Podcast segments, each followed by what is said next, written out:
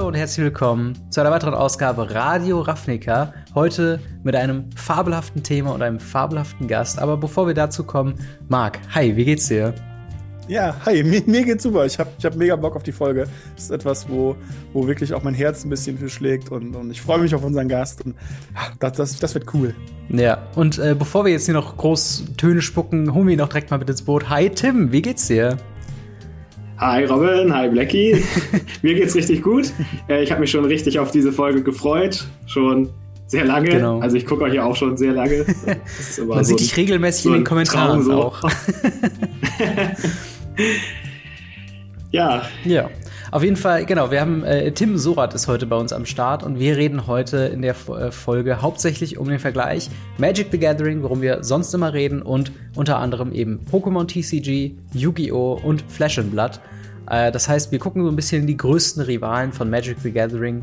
Wie äh, ja, stellt sich da Magic the Gathering auf? Was können wir als Magic the Gathering-Spieler vielleicht lernen oder die Macher von Magic the Gathering von den anderen TCGs? Was macht's besser? Was macht's schlechter? All das werden wir heute in äh, voller Ausführlichkeit und äh, lückenloser Aufarbeitung, natürlich nicht, aber äh, halt eben diskutieren, ein bisschen in Erinnerung schwelgen, denn wir haben alle so einen leichten Hintergrund auch in anderen äh, TCGs und dementsprechend auch gerade äh, Tim, äh, zu dem wir auch jetzt gleich direkt im Anschluss kommen, äh, hat er ja auch schon einige Videos zu im, äh, auf seinem Kanal gemacht.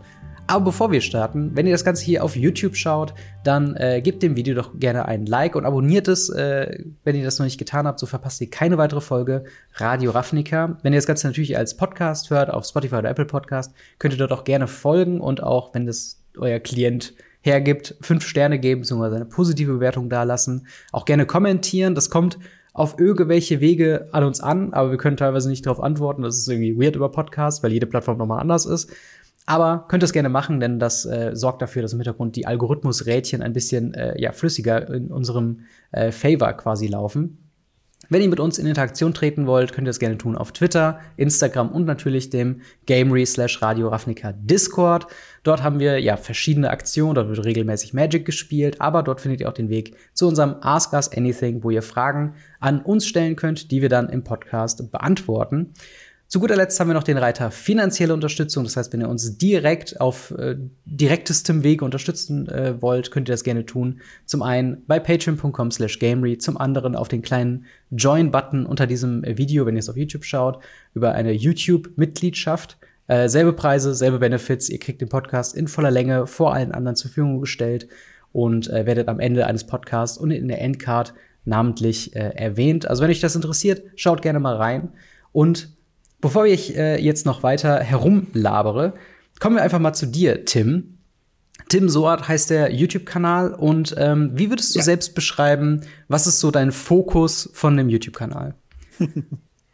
Also, äh, mein Fokus ist eigentlich generell Nerdtum, so das deutsche Nerdtum vielleicht auch so ein bisschen, mhm. wobei ich jetzt eigentlich fast nur noch Sammelkartenspiel-Content mache und davon so ja der Großteil auf jeden Fall Magic the Gathering, aber ich habe meinen Kanal mit Absicht nicht MTG-Sort oder sowas genannt, damit, ihr, damit ich halt die Möglichkeit noch offen habe, auch über andere Leidenschaften von mir früher zu reden, wie halt Pokémon, Yu-Gi-Oh! und mir auch noch meinen Ursprung von damals, ich glaube, ich hab, wann habe ich den Kanal gegründet? Vor, vor fast zehn Jahren mittlerweile. Krass. Da hatte ich halt nur Warhammer 40k Content. und äh, da kommt dieses Jahr wahrscheinlich auch wieder ein bisschen was, weil meine Lieblings-Tyranniden äh, da neue Regeln kriegen und so. Deswegen, also ich äh, lasse mir alle Themen offen und lasse mir auch offen, dass, wenn mich irgendwie zum Beispiel ein neues Sammelkartenspiel total begeistert, dass ich darüber auch Content dann machen kann. Mhm. Und ja. Ja, das ist. Das halt. Da, ja. Das ist auf jeden Fall äh, ziemlich cool, weil, ähm, also ich habe auch natürlich deinen Kanal auch abonniert und ihr solltet das auch tun. Und äh, es ist nicht so, dass jetzt so jedes ähm, äh, Video mir sofort so reinspringt, vor wegen, boah, das muss ich gucken. Aber wenn ich dann reinschaue, sind da immer wieder Aspekte da drin, wo ich denke, ha, das ist super interessant. Also zum Zeitpunkt dieser Aufnahme ähm, hast du gerade zwei Videos gemacht, die äh, quasi sind einmal Yu-Gi-Oh! aus der Sicht eines Magic-Spielers und äh, mhm. Magic aus der Sicht eines Yu-Gi-Oh! Spielers. Und das sind so Sachen, ja. wo ich mir denke, also es wäre kein, keine Videoidee, die mir sofort kommen würde, aber die ist super interessant. Also deswegen ja auch das Thema der, der Folge äh, dahingehend. Ähm, und und äh, ja, du hast ja auch äh, einen, einen sehr speziellen Stil in, dein, in deinen Videos. Das sind alles wirklich mhm. handgezeichnete Charaktere und Animationen, richtig?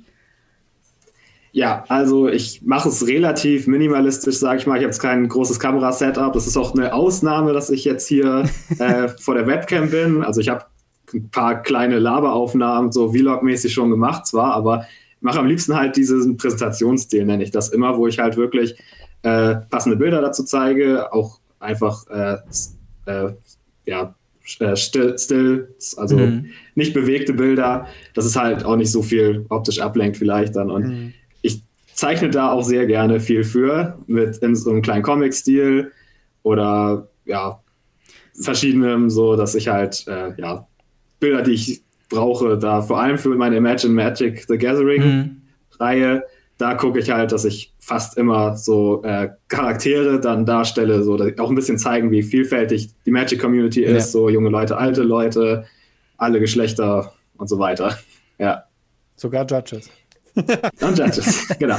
Blackie war in äh, einer meiner letzten Folgen als Gast, genau. Ja, das, das habe ich, da war ich auch ein bisschen eifersüchtig, dass dann so eine gezeichnete äh, Blackie-Gestalt war. Und ich glaube, ja, Marc, du, du wusstest davon auch gar nichts, ne? Das war so, so überraschend dann im Video, als du es dann gesehen hast, ne? Ja, so, ähm, ich, ich, wusste, dass, dass es in der Richtung kommen wird. Wir hatten uns vorher schon mal darüber unterhalten, natürlich. Mhm. Und ähm, auch so ein, zwei Entwürfe habe ich dann ja schon gesehen und mhm. ähm, hatte dann hier und da noch mal kurz so Atmen, Atmen. und, aber ich glaube, das ja. Finale habe ich erst richtig im Video gesehen, wie alles täuscht, genau. Ja. Die Finalversion, ja, ja. Und dann gibt es ja tatsächlich noch eine Sache, ähm, für die man dich auch bei anderen Kanälen kennt, und zwar zeichnest du ja auch Playmats, richtig? Ja, das hat man bei äh, Dr. Alzheimer und Melody Bone MTG gesehen. Da habe ich, äh, oh, ich, ich habe hier gerade eine, aber da müsste ich jetzt gerade alles abbauen für. aber äh, könnt ihr auf den Kanälen auf jeden Fall gucken. Da habe ich äh, handgemalte Spielmatten gemacht mit, äh, mit Markern, Touch- und Copic-Markern. Ah. Äh, ja, einfach auf, auf so eine weiße Ultra Pro, wie ihr die kennt, so einfach. Ach krass, einfach direkt. Ein Unikat gemalt. Direkt quasi einfach drauf mhm. gezeichnet, oder was? Genau, ja. ja. Sieht auch sehr, sehr gut aus, tatsächlich. Ja. Weiß nicht, ob du deine gerade da hast, Blackie. Die liegt hinter mir in dem Greenscreen, leider. Das ist schwierig. Das ah, ist schade. Ja. ja, auf jeden Fall, also Kunst und, und äh, Nerd TCG, das ist auf jeden Fall so dein, dein, großer, dein großer Aspekt und sehr vielfältige Videos Stimmt. in sehr vielen verschiedenen Bereichen. Also, wenn euch irgendwas davon interessiert, was wir jetzt gerade besprochen haben und was wir nachher noch besprechen werden, dann äh, ja, schaut auf jeden Fall beim guten Tim Soart vorbei, abonniert da und äh, das, äh, er hat sowas von verdient, äh, so viel Kreativität in den Videos. Ähm, aber ich würde mal sagen, wir steigen mal direkt ein in unser ersten Vergleich. Und zwar, ähm, ja, Magic the Gathering versus äh, Pokémon TCG. Äh, könnte man so jetzt den, den ersten Bereich nennen. Und da muss ich ganz kurz äh, erwähnen als Disclaimer, das hatten wir vor Jahren äh, schon mal bei Radio Ravnica, ich glaube Folge 3 oder so. Hier haben wir schon mal eine Folge oh, okay. gehabt, die so hieß. Ähm, aber seitdem hat sich äh, viel geändert und äh, wir haben, mhm. ja, ich würde sagen, ich kann ein bisschen flüssiger reden seitdem äh, und habe vielleicht noch mal ein paar äh, angepasste Meinungen. Also wenn ihr da euch da noch mal in den Archiven durchwühlen wollt oder so, dann könnt ihr es gerne tun. Aber äh, ja, hier wird es wahrscheinlich mehr Informationen geben, weil wir auch sehr viel kompetentere Leute dabei haben. Ähm, und äh, ja, wie sind denn eure Berührungspunkte mit dem Pokémon TCG? Habt ihr das mal gespielt? Habt ihr das mal gesammelt? Äh, wann war so der erste Berührungspunkt? Ja, also darf ich anfangen? Ja, klar. Mein äh, Berührungspunkt mit Pokémon generell war das TCG, mhm. weil mir mein Cousin meine ersten beiden Pokémon-Karten geschenkt hat. Zwar war das ein Bisasam und ein Smogon, glaube ich, oder ein Bisaknosp.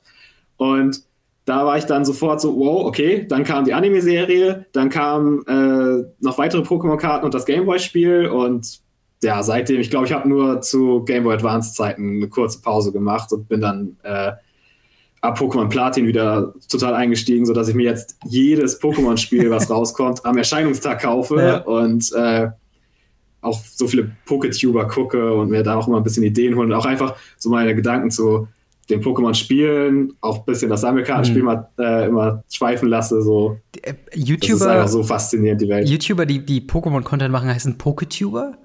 Das ist ja genau, ausgezeichnet, ja. das ist ja geil. Warum, ja. so, warum sind wir keine, keine Gathering-Tuber oder Gather, Gather-Tuber? Das, das rollt nicht so gut. Ja. Was meinst du, Marc?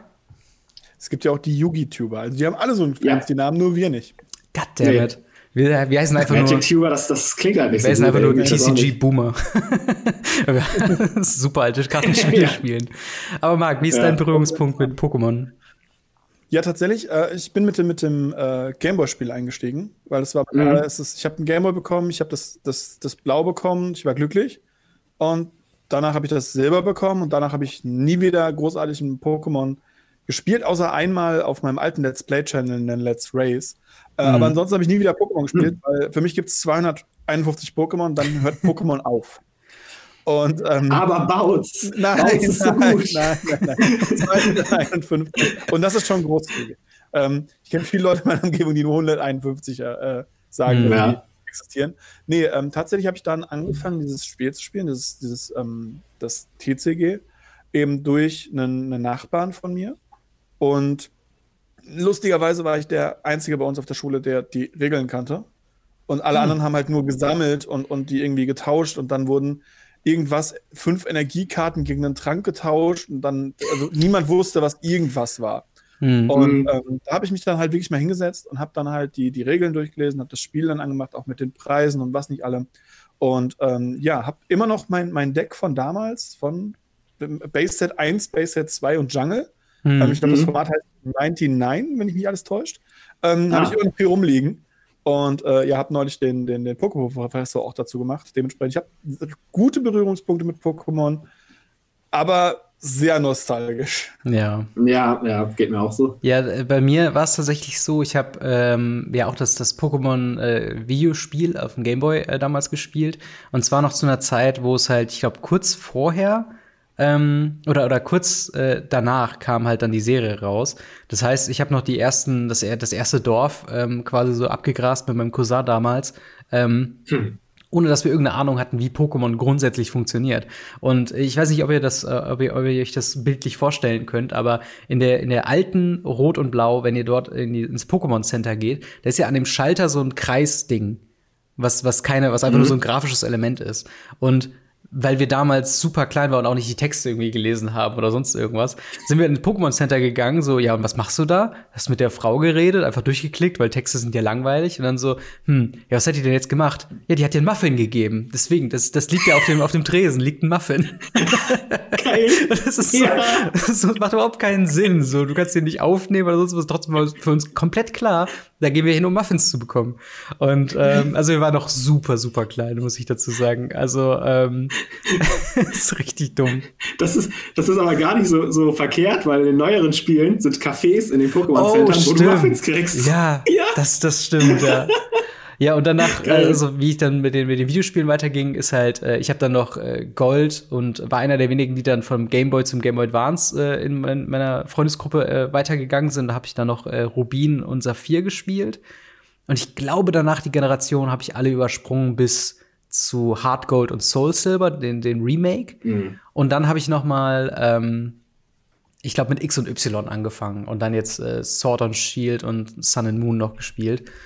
Äh, also ich bin Mhm. so bin so casual, aber schon auch immer dabei, wenn was Neues rauskommt. Also von der von der Hauptserie. Ähm, das TCG. Jetzt einmal ganz kurz die, einmal Ja. ganz kurz die Frage noch. Habt ihr jemals das Game Boy Training Card Game von Pokémon gespielt? da wollte ich gerade drauf hinaus. Und Hör auf, das meine ist auch Gedanken zu das, was einem die Regeln beigebracht hat damals. Ja, genau, genau so war das Habe ich hier noch auch. rumliegen. Ähm, deswegen, ich habe auch tatsächlich vor äh, nicht allzu langer Zeit, habe ich tatsächlich auf diesem YouTube-Kanal, habe ich auch noch mit einem Kumpel äh, Jason, wir haben uns das ähm, Gameboy-Spiel damals angeguckt und nochmal einfach gespielt und es ist halt so ein, so ein, so ein letzter Versuch, einfach Let's Plays mal zu veröffentlichen, mal gucken, ob das halt läuft. Also das findet man irgendwo auf dem YouTube-Kanal bei mir, äh, wo wir, Hm. glaube ich, die ersten zwei Gyms, also es ist ja so nach Themen sortiert, quasi, quasi durchspielen und ja, wie, wie Tim schon sagte, das war so der Einstieg, wie ich auf die Regeln gecheckt habe, weil davor war es halt so, okay, da sind ganz viele Zahlen drauf, aber da ist halt ein Glurak drauf, deswegen ist es cool und man, man tauscht es Mhm. halt herum. Ähm, und es wurde bei mir auf dem Schulhof sehr schnell abgelöst von Yugi. Also es kam halt dann sehr schnell so von wegen, oh, Pokémon TCG, aber Yu-Gi-Oh! Da gibt's eine neue Serie, gibt's äh, neue Karten. Da hat man sofort das Spiel auch gecheckt, weil es Teil der Serie war und so weiter. Ähm, aber bevor wir dazu kommen, äh, erstmal quasi das äh, Pokémon TCG. Wer traut sich denn zu, mal zusammenzufassen, wie das grundsätzliche Funkt äh, das grund grundsätzliche Regelwerk von Pokémon quasi funktioniert? Wie sieht so ein typischer Zug aus? Marc, möchtest du dich mal Du bist Judge. Du bist Judge. Ich, ja, das, das, das, Bei dir ist es äh, extra peinlich, wenn du was Falsches sagst. Ja, genau. Das, sind die Leute von uns schon gewohnt. Ähm, tatsächlich ist ein, äh, ein, ein Zug in, in Pokémon ähm, relativ einfach aufgeteilt, weil man hat nicht sehr viele Phasen. Also es ist nicht so krass wie in, in ähm, anderen TCGs, wie zum Beispiel Magic, dass mhm. man wirklich irgendwie Standby, Draw, Main One, Battle, Main One, End of Turn und die dann noch unterteilt in andere Sachen hat. Sondern ähm, man hat im Endeffekt nur die, die ähm, erste Phase, die fällt mir jetzt gar nicht ein, wie sie die heißt. Das ist im Endeffekt das ist eine Versorgungsphase, mhm. wo halt wirklich dann ähm, Karte gezogen wird, geschaut wird, was passiert. Danach hat man einfach eine, eine Main-Phase, wo man einfach alles machen kann. Also das ist dann, man, man spielt äh, Trainerkarten, man äh, legt Basis-Pokémon unten auf die Bank, wenn man ein aktives Pokémon hat und ähm, kann eine Energiekarte verteilen und ja, kann dann noch machen, was man möchte, evolutionieren und ähnliches. Und dann geht man die Kampfphase. Dann prügelt man auf dem gegnerischen Pokémon rum. Und dann ist der Zug zu Ende. Das ist ganz, ganz grob gesagt. Mhm. Da kommen natürlich noch Feinheiten, wie zum Beispiel, wenn das gegnerische Pokémon ähm, kampfunfähig gemacht wird, dann ähm, muss ein weiteres Pokémon von der Bank nachgerückt werden. Und man hat einen von sechs Preiskarten, die man kriegt. Ja. Im Normalfall einen. Es gibt mittlerweile auch Karten, die dann zwei oder, ich glaube sogar drei geben, wenn mich alles täuscht. Ähm, und wenn man dann, ich glaube, den letzten gezogen hat, hat man das Spiel gewonnen. Genau, das, das versucht quasi zu emulieren, was halt das äh, Videospiel gemacht hat, von wegen, ja. Äh, man muss das gegnerische Team sozusagen besiegen, aber dadurch, durch die Natur des Kartenspiels, wo du äh, zum Beispiel auch mit einer vollen Bank verlieren kannst, da ist dann quasi die, die Übersetzung darin, dass man diese, diese Gewinnkarten dann bekommt, was dann zum einen mhm, Card genau. Advantage ist, zum anderen aber auch eben eine sehr gute Art zu tracken ist, wie weit du im Spiel schon fortgeschritten bist. Und wie du schon sagst, gewonnen hat man dann, wenn alle, äh, wenn seine eigenen Preiskarten alle gezogen worden sind, ähm, um eben zu sagen, man hat sechs Pokémon des Gegners sozusagen besiegt. Ähm, ja. Preiskarten sind in dem Fall Karten, die man zu Beginn des Spiels von seinem Deck dorthin legt. Genau. Wodurch es teilweise, wenn man äh, jetzt äh, sehr jung war, wie es bei mir bei meinem Deck war, ich habe das ähm, Deck so aufgebaut, dass ich eine Keykarte brauchte. Ich brauchte den Bisaflor. Mhm. Und das, das, kann man sehen. Ich habe ich hab das ja auch Let's Played auf meinem Let's Play Channel, das ist das Training Card Game. Und in einem der letzten Fights habe ich beide Bisaflors in den Preiskarten drin gehabt. Mhm. Und das war so bitter, ja. dass ich einfach keine Bisaflors ziehen konnte, weil die in diesen Preiskarten drin waren. Also das war, das war richtig übel. Ich habe auch geflucht wie sonst was. Und äh, es ist passiert halt mal. Ja. Aber das kann ich mir gar nicht vorstellen bei dir irgendwie. oh, doch. Also gerade, gerade, äh, also wer, wen das interessiert, ich habe Sonic DX Let's Played, da habe ich einen Nervenzusammenbruch mitten im Let's Play gehabt und bin ausgerastet. Geil. Also, aber das ja. ist eine alte Zeit, das, das, passiert ja nicht mehr. ja, das ist, ich, ich, kann auf jeden Fall den, den Rage nachvollziehen, wenn die Karte, die du unbedingt brauchst, ist in den Preiskarten irgendwie die letzte oder so. Und dann denkst du, ja toll, jetzt habe ich sie gezogen und bringt mir halt einfach gar ja. nichts. Ähm, ja, das ist, äh, ich find's irgendwie interessant, ähm, weil es gibt so ein paar Feinheiten, die dann irgendwie ähnlich sind zu Magic the Gathering, aber komplett anders, wie zum Beispiel die Energiekarten, äh, wo wir natürlich im, im Magic haben wir das Äquivalent der Länder. Ähm, und der Unterschied ist ähm, quasi, dass halt bei Magic the Gathering spielt man eben ein Land und man hat dann diese Ressource, die man tappen kann, um eben Mana zu erzeugen, um Sachen zu kaufen im Endeffekt. Ähm, hier sind Energiemarken nur dafür da, um Attacken auszuführen oder zu kaufen. Ähm, ja. Und Energie werden nur an Pokémon angelegt.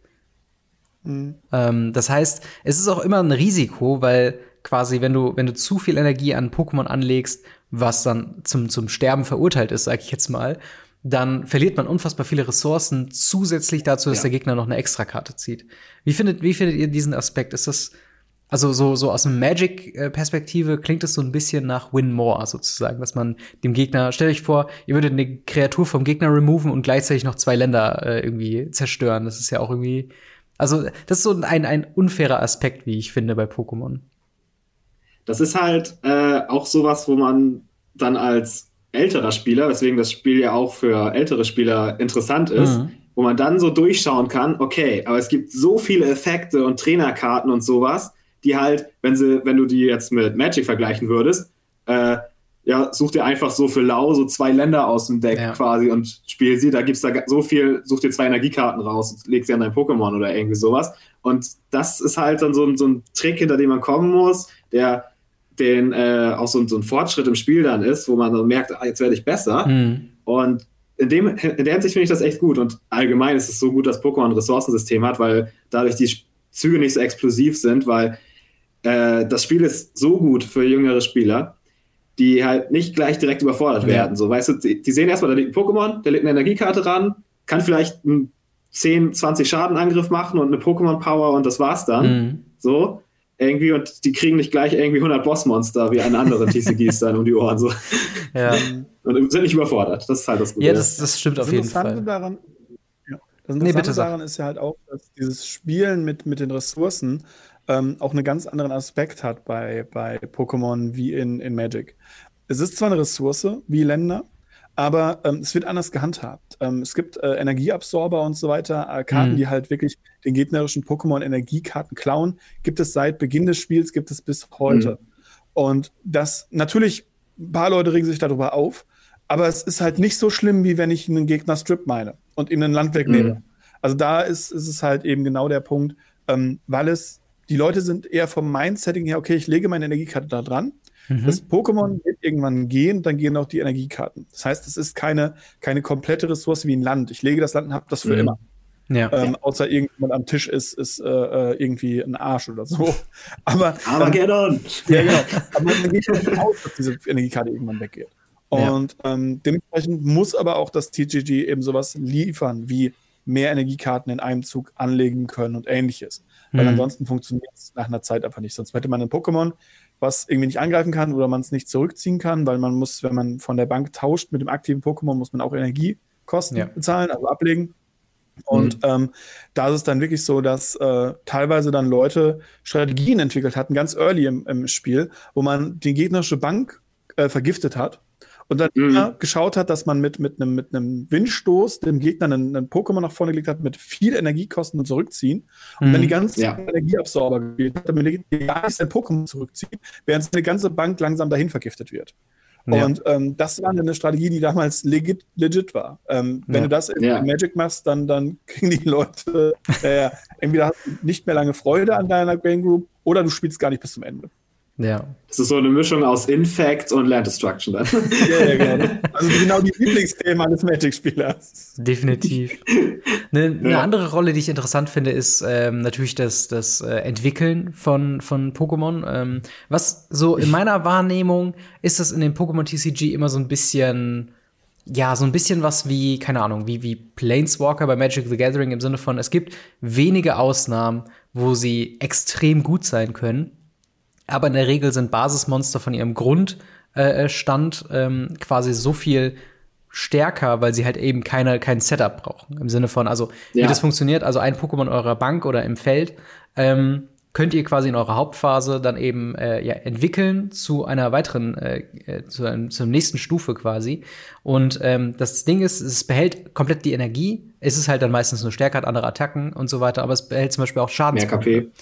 Und ähm, dann, also wenn man jetzt natürlich die, die Wahl hätte, okay, gehe ich auf eine, eine Bisa-Floor-Strategie, also brauche ich dann Bisa-Samen, Bisa-Knosp und dann ein Bisa-Floor, um halt erstmal dieses Pokémon draußen zu haben. Oder gehe ich zum Beispiel auf einen Relaxo oder auf einen, auf einen Dragoran oder sowas. Nein, Dragoran ist ein schlechtes Beispiel. Relaxo, Dragoran ist eine Stufe 2. Genau. Ja. Kangama. Kangama zum Kangama, Beispiel. Chanera. Genau. Nocturne war damals ganz groß. Genau, genau. Und all diese, die keine, ja. keine Entwicklung brauchen, die waren halt in meiner Wahrnehmung, und das kann sich mittlerweile natürlich auch geändert haben, aber sehr viel stärker als halt diese entwickelten Pokémon. Ähm, ja. Glaubt das, ihr, haben, der, das haben ja. die Entwickler auch gesehen, tatsächlich. Ja, deswegen hast du jetzt diese VX und so, ne? VX, ja. VMAX und so weiter, die, die ganzen ja. Pokémon, wo es dann auf einmal praktisch einen Basis-Pokémon Glurak gibt. Ah, okay. ähm, einfach weil es äh, genau das, was du beschreibst, auch weiterhin in diesem Spiel einfach existiert und gibt. Mhm. Und mhm. ähm, da haben sie dann natürlich, mussten sie natürlich Nachteile einsetzen, weil die Pokémon natürlich dann schon als Drittevolutionsmonster zwar gestattet waren, also sie haben dann 200, 300 äh, Erfahrungspunkte ähm, und auch mega mächtige Attacken. Dementsprechend musste eben da, was ich gerade eben gesagt habe, mit den Preiskarten, wenn du sowas besiegst, ähm, kriegt der Gegner eben zwei oder drei Preiskarten. Ähm, und es ja. gibt auch Pokémon, die explizit genau dagegen ähm, Fähigkeiten haben und ähnliches, um eben diese VMAX und so weiter zu vernichten. Mhm. damit man eben auch nicht die ganze Zeit nur noch mit diesen spielen muss. Und ich glaube, das krasseste, was ich gesehen habe, war auf einer Karte, wo alle drei, also Lavados, Zapdos und Arctos auf einer mhm. Karte drauf waren. Wo ich mir gedacht habe, so, okay, irgendwas ist hier falsch. Es gibt auch irgendwie mit allen drei äh, Drachen und Arceus irgendwie und sowas. Und das, ja, das ist ja. Einfach so, einfach so ein Match so. Hier, ich habe einen Feuersalamander. Und gegen was kämpft er? Gegen das gesamte Götterpantheon dieses Universums. ja. Das ist ein faires Match. Ähm, ja. ja. aber das, das, ist halt irgendwie so, ich finde ich finde das so spannend, weil halt für mich diese, diese, diese Monster sind ja alles im Endeffekt Rollenspielcharaktere. Und dass nicht nur jede mhm. einzelne in gewisser Weise repräsentiert wird in einer Karte, sondern auch gleichzeitig halt noch so Mischsachen mit Synergien und so weiter drin sind.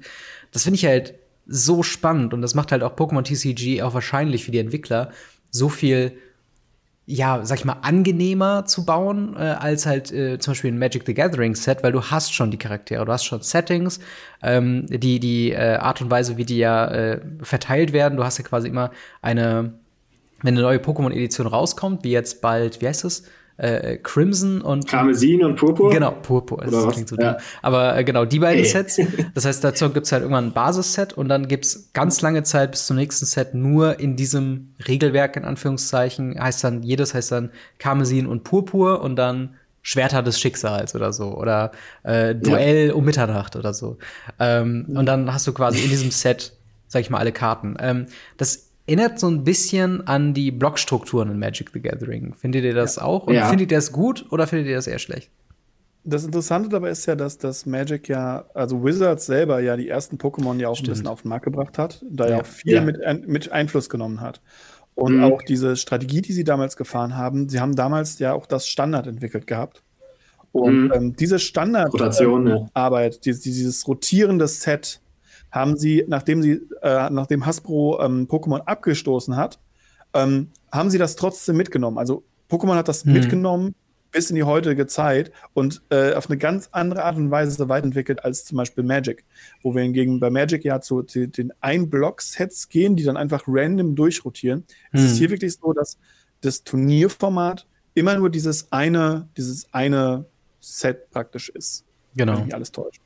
Und ähm, das eben immer ein bisschen aufgebläht wird und dann kommt irgendwann die nächste Pokémon-Edition und dann fängt das ja. Ganze wieder von vorne an. Das ist halt auch so dieses äh, Cross-Media, was ja. Pokémon ja richtig gut kann, dass du halt auch das neue Spiel dann hast. Mhm. Und in dem Spiel hast du zum Beispiel auch eine neue Mechanik, wie ein Schwert und Schild, das Dynamaxen. Mhm. Und das ist fast eins zu eins dann irgendwie in der Regel auch in dem TCG drin. Das machen die halt echt gut, so auch, dass die Fans halt alles irgendwie miteinander verknüpfen und so. Das ja. haben die ja schon immer gemacht, so auch in den 90ern schon. Das ist ja auch der, einer der Gründe, warum Pokémon so riesig ist. Ja, das, das stimmt. Geworden. Ja. Ich, ich würde fast sagen, äh, ein, ein letztes Thema, äh, was so ein bisschen noch eine, eine sehr krasse Analogie hat zu, zu Magic the Gathering, ähm, ist quasi, was für Magic the Gathering der Black Lotus ist, ist für das Pokémon TCG mhm. der First Edition Foil Glurak. Ähm, ja. Erstmal die Frage, war Glurak nicht eine total beknackte Karte in dem TCG. Das hat doch niemand gespielt, weil eigentlich eine Attacke, Thema Ressourcenmanagement, hat die Energie von deinem Pokémon abgezogen und hat so mittelmäßig viel ja. Schaden gemacht. Also. Ja, 100, das war schon viel, aber du hast, äh, musstest dann zwei Runden quasi wieder Energien anlegen, bis du dann wieder die Attacke benutzt konntest. Also das war grottenschlecht. Genau, genau. Also ja. im Endeffekt, äh, ja, was, was haltet ihr von dem, von dem Glurak-Hype? Weil das ist immer was, was ich mitbekomme. Jedes neue Set, was ein Glurak hat, ist Glurak die teuerste Karte in dem Set, weil Leute Glurak so lieben. Also wie, wie steht ihr zu Glurak und äh, habt ihr vielleicht ein bisschen die Schnauze voll mittlerweile oder wie seht ihr das? Also ich äh, hatte damals auch Glumanda als mein erster Starter, deswegen habe ich so eine so ein, mein Herz schlägt schon ein bisschen für Glurak. Vor allem, als er in X und Y die Y oh, Mega ja. Evolution gekriegt hat. Die fand ich mega cool. Das war die schwarze, ne? Die, äh, die schwarz-rote Version. Nee, das ist die, die, äh, die, X mit dem schwarzen. Ach, das ist der. Den, diesen blauen Flammen. Der Y, der, hat, der ist einfach größer und schlanker und sieht halt noch mehr wie so ein Drache Stimmt. aus mit größeren Flügeln. Und das Design finde ich, finde ich top. Ja. Das sieht echt gut aus. Das war auch so dann der Punkt, ich habe immer ganz viele Pokémon-Fanfictions geschrieben. Ich habe immer so einen Running Gag drin gehabt, dass ich nie einen Glumanda oder einen Glurak hatte. So. Mhm. So, obwohl ich immer eins wollte. Und da habe ich dann äh, quasi in der Generation dann mir auch endlich einen Glumanda gegeben, damit ich das die e- Mega-Evolution spiele. Sehr nee, cool. Aber äh, das Glurak, dieser Hype, der zeigt halt auch voll gut, warum eigentlich äh, Wizards die Reserve das abschaffen könnte. Weil das Glurak First Edition Basis-Set ist immer noch so, äh, so teuer. Und der Black Lotus Alpha wäre auch immer noch so teuer, wenn sie also sehe ich zumindest so. Kann ich widersprechen. Ähm, das liegt ja, okay. bei dem, bei dem Glurak ist es halt einfach ein purer Sammelaspekt, weil ja, wir haben ja schon festgestellt, das Ding ist nicht gut. Hm. Ähm, und wenn sie den reprinten, wie sie es jetzt neulich getan haben, in dem 25er-Set, das Ding kostet dann immer noch 120 ja. Euro, aber es ist dann halt keine tausende Euro. Ähm, ja. Der Punkt ist aber, es spielt ja niemand. Und ähm, in dem Moment, wo, ja, wo Leute ja. das Ding dann, dann spielen würden und dem Ding halt nicht nur einen nostalgischen Hype-Wert zuordnen, hm. ähm, würden halt gerade die älteren Versionen extrem an, an, an Preis auch verlieren, ähm, weil dann würden die alten Sachen verkauft werden, damit man mehr von den neueren hat, damit man mit denen spielen kann. Anstatt dass man die alte hm. Version behält, weil sie als Sammelobjekt sehr, sehr wertvoll ist. Ja. Und ähm, das ist ein bisschen was anderes. Zu Glurak selber muss ich sagen, ich, ich, ich, also es gibt nur ein Pokémon, was ich schlimmer finde als Glurak, und das ist Pikachu. Ja, das sind so ja. meine zwei, das sind die zwei untersten. Ja. Ich war dann halt immer so, so Relaxo, Schlurp, das waren so dick, schwarz und viel am Essen. Da, da habe ich mich heimisch gefühlt. Ähm, ja. Aber von Starter-Pokémon fand ich immer ganz witzig. Ich wollte am Anfang immer Shiggy haben. Und ähm, dann bin, ist, ist der kleine neunjährige Marc damals äh, mit seinem Gameboy da hingegangen und hat gesagt, okay, ich nehme jetzt dieses Ding und dann war da das Bisasam ganz links und mein, mein Kopf so, mach nein, mach nein und meine Finger so, ja, nehme ich mit. Und ich war natürlich nicht in der Lage, das Spiel einfach neu zu starten. weil ich ja nicht wusste, was dann passiert. Ja. Dementsprechend habe ich dann meinen ersten Run mit, mit Bisasam gemacht und äh, in, gerade in, in Blau und Rot war Bisasam einfach für die ersten drei Arenen ja. einfach der, der easy way run through. Mhm. Da habe ich dann einfach ja. deshalb mein Herz daran verloren. Deswegen Bisasam, ja. Bisaflora, das ist das, das ich muss auch sagen, Bisasam ist, wer, wer irgendwann mal ein Pokémon Nuzlocke äh, gemacht hat, Bisasam ist der Way to go. Ähm, also Nuzlocke ist hm. quasi so eine Permadeath-Variante, so eine, so eine selbst aufgelegte Erschwerung des, des Hauptspiels. Und äh, eben weil, weil halt Bisasam so stark ist gegen die ersten äh, paar Runden, du garantiert nicht, also kann natürlich trotzdem vorkommen, aber du verlierst den wahrscheinlich nicht in den äh, Arena-Matchen und musst halt nicht grinden äh, bis zum hinten gegen. Aber ja, ja. Ähm, ich glaube, wir könnten einen ganzen Podcast füllen mit äh, Pokémon. Eine, eine ganz kurze Geschichte will ich noch erzählen. Das hat ja, mein klar. Herz gebrochen. Das hat mein absolutes Herz gebrochen, als dieser Pokémon-Film rauskam, der jetzt neulich rauskam, ähm, mit, mit Detektiv Pikachu. Mhm. Wir saßen ja. im Kino ähm, sehr viele Freunde von mir, mit denen ich auch früher schon über Pokémon geredet habe. Ähm, no in Time, wer Leute, der Leute, die noch kennen, mit dem ich früher ganz viel auch Let's Played habe, mit dem ich auch Races gemacht habe und so weiter. Und wir saßen da und hinter uns war eine Familie mit relativ kleinen Kindern. Hm. Und dann gibt es so eine, so eine Szene, wo so ganz viele Bisasams um die Ecke kommen. Hm. Und ich hörte hinter mir, Mama, ist das das Zwiebel-Pokémon? und der Mutter war, ja, mein Sohn, das ist das Zwiebel-Pokémon. ja. Aber äh, wie soll aus der Zwiebel denn so, so, so eine Palme wachsen, wie denn später bei Bisa Flor? Also. Ja. ja. tatsächlich, es wird ja, es wird ja so Pflanzenknospen werden ja also als Zwiebeln bezeichnet, die du einsetzt. Ja, ja, okay. Aber das war wirklich so ein Moment, wo ich dachte so, warum? Warum sagst du deinem Kind nicht, dass das Ding dieser Samen heißt und gut ist? ich meine, der Name sagt ja schon Samen, also das ist ja. eher ein Samen auf dem Rücken dann ja. so. Ne? Ach ja. ja. aber spannende Geschichte auf jeden Fall. Und äh, ja, wie seid ihr mit äh, Pokémon groß geworden? Seid ihr mit Pokémon groß geworden? Seid ihr, äh, habt ihr den ganzen Kram erlebt, als ihr schon irgendwie 20 wart und dachtet, was soll der Kinderscheiß, was labern die da die ganze Zeit? Schreibt auf jeden Fall gerne in die Kommentare oder im Discord. Äh, würde uns sehr, sehr freuen. Äh, wir ziehen jedoch mal weiter zu dem nächsten großen Nostalgiebrecher für uns. Äh, und zwar Yu-Gi-Oh! Ähm, ein weiteres Kartensammelspiel, äh, was, äh, Sammelkartenspiel, was mit einer Anime-Serie bei vielen äh, angefangen hat und auch mittlerweile sich immer noch großer, ähm, ja, großer äh, äh Freude äh, irgendwie ähm, erfreut. Beliebtheit erfreut. Genau, genau, danke, danke. Ja, ähm, ja Yu-Gi-Oh! Wie ist euer Standpunkt dazu? Habt ihr es mal gespielt? Spielt es aktuell noch und findet ihr es gut oder schlecht? Ja. Oh, Blackie, ich muss dich noch mal ein bisschen fertig machen auf Master Duel, oder? wir, spielen, wir, spielen, das aktiv, äh, auch teilweise gegeneinander. Mhm, ähm, ja. Wir haben uns vor, vor Ewigkeiten mal zusammengesetzt und haben das auch mal über Webcam dann gespielt, so mit den ganzen mhm. alten Decks, die, die, die Tim da noch rumliegen. Also alten Anführungsstrichen, die da rumlagen, ist das jetzt nicht. Jetzt abgegradet. Jetzt abgegradet.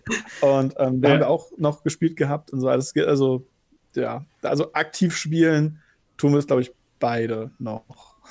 Aber ja. dann hauptsächlich über den, den Master Duels Klienten sozusagen, ne? Also, mhm. ähm, oder? Ich würde auch gerne mal wieder auf dem Paper-Turnier spielen. Ja, okay. Genau. Wenn's Aber das, halt, gerade, ja. also das finde ich, also alle Leute, die es nicht wissen, da haben es auch in den letzten paar Folgen schon mal ein bisschen erwähnt.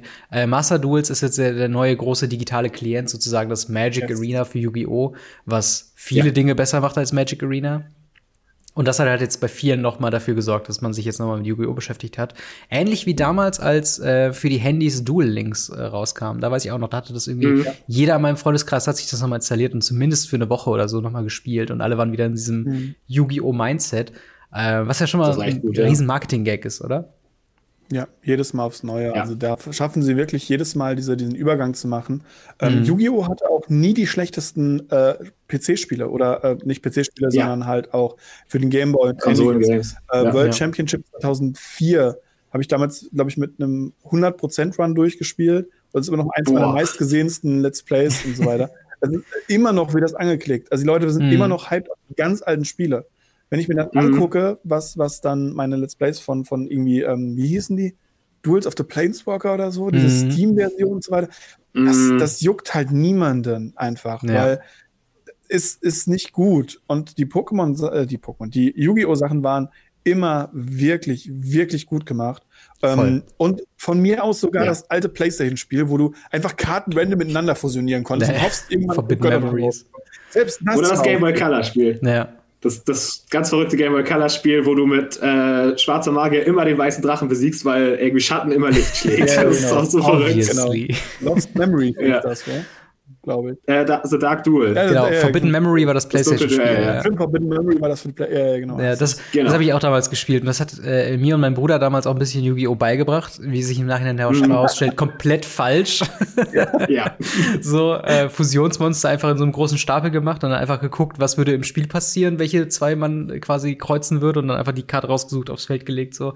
Ähm, aber ja, Yu-Gi-Oh! Äh, ich, also man muss ja sagen, das kommt ja von tatsächlich einem Spielehersteller in Form von Konami, bekannt für unter anderem Metal Gear Solid, äh, aber auch zum Beispiel viele, äh, ich glaube Dragon Ball Spiele, so PlayStation 2 Zeiten haben die glaube ich ein paar released.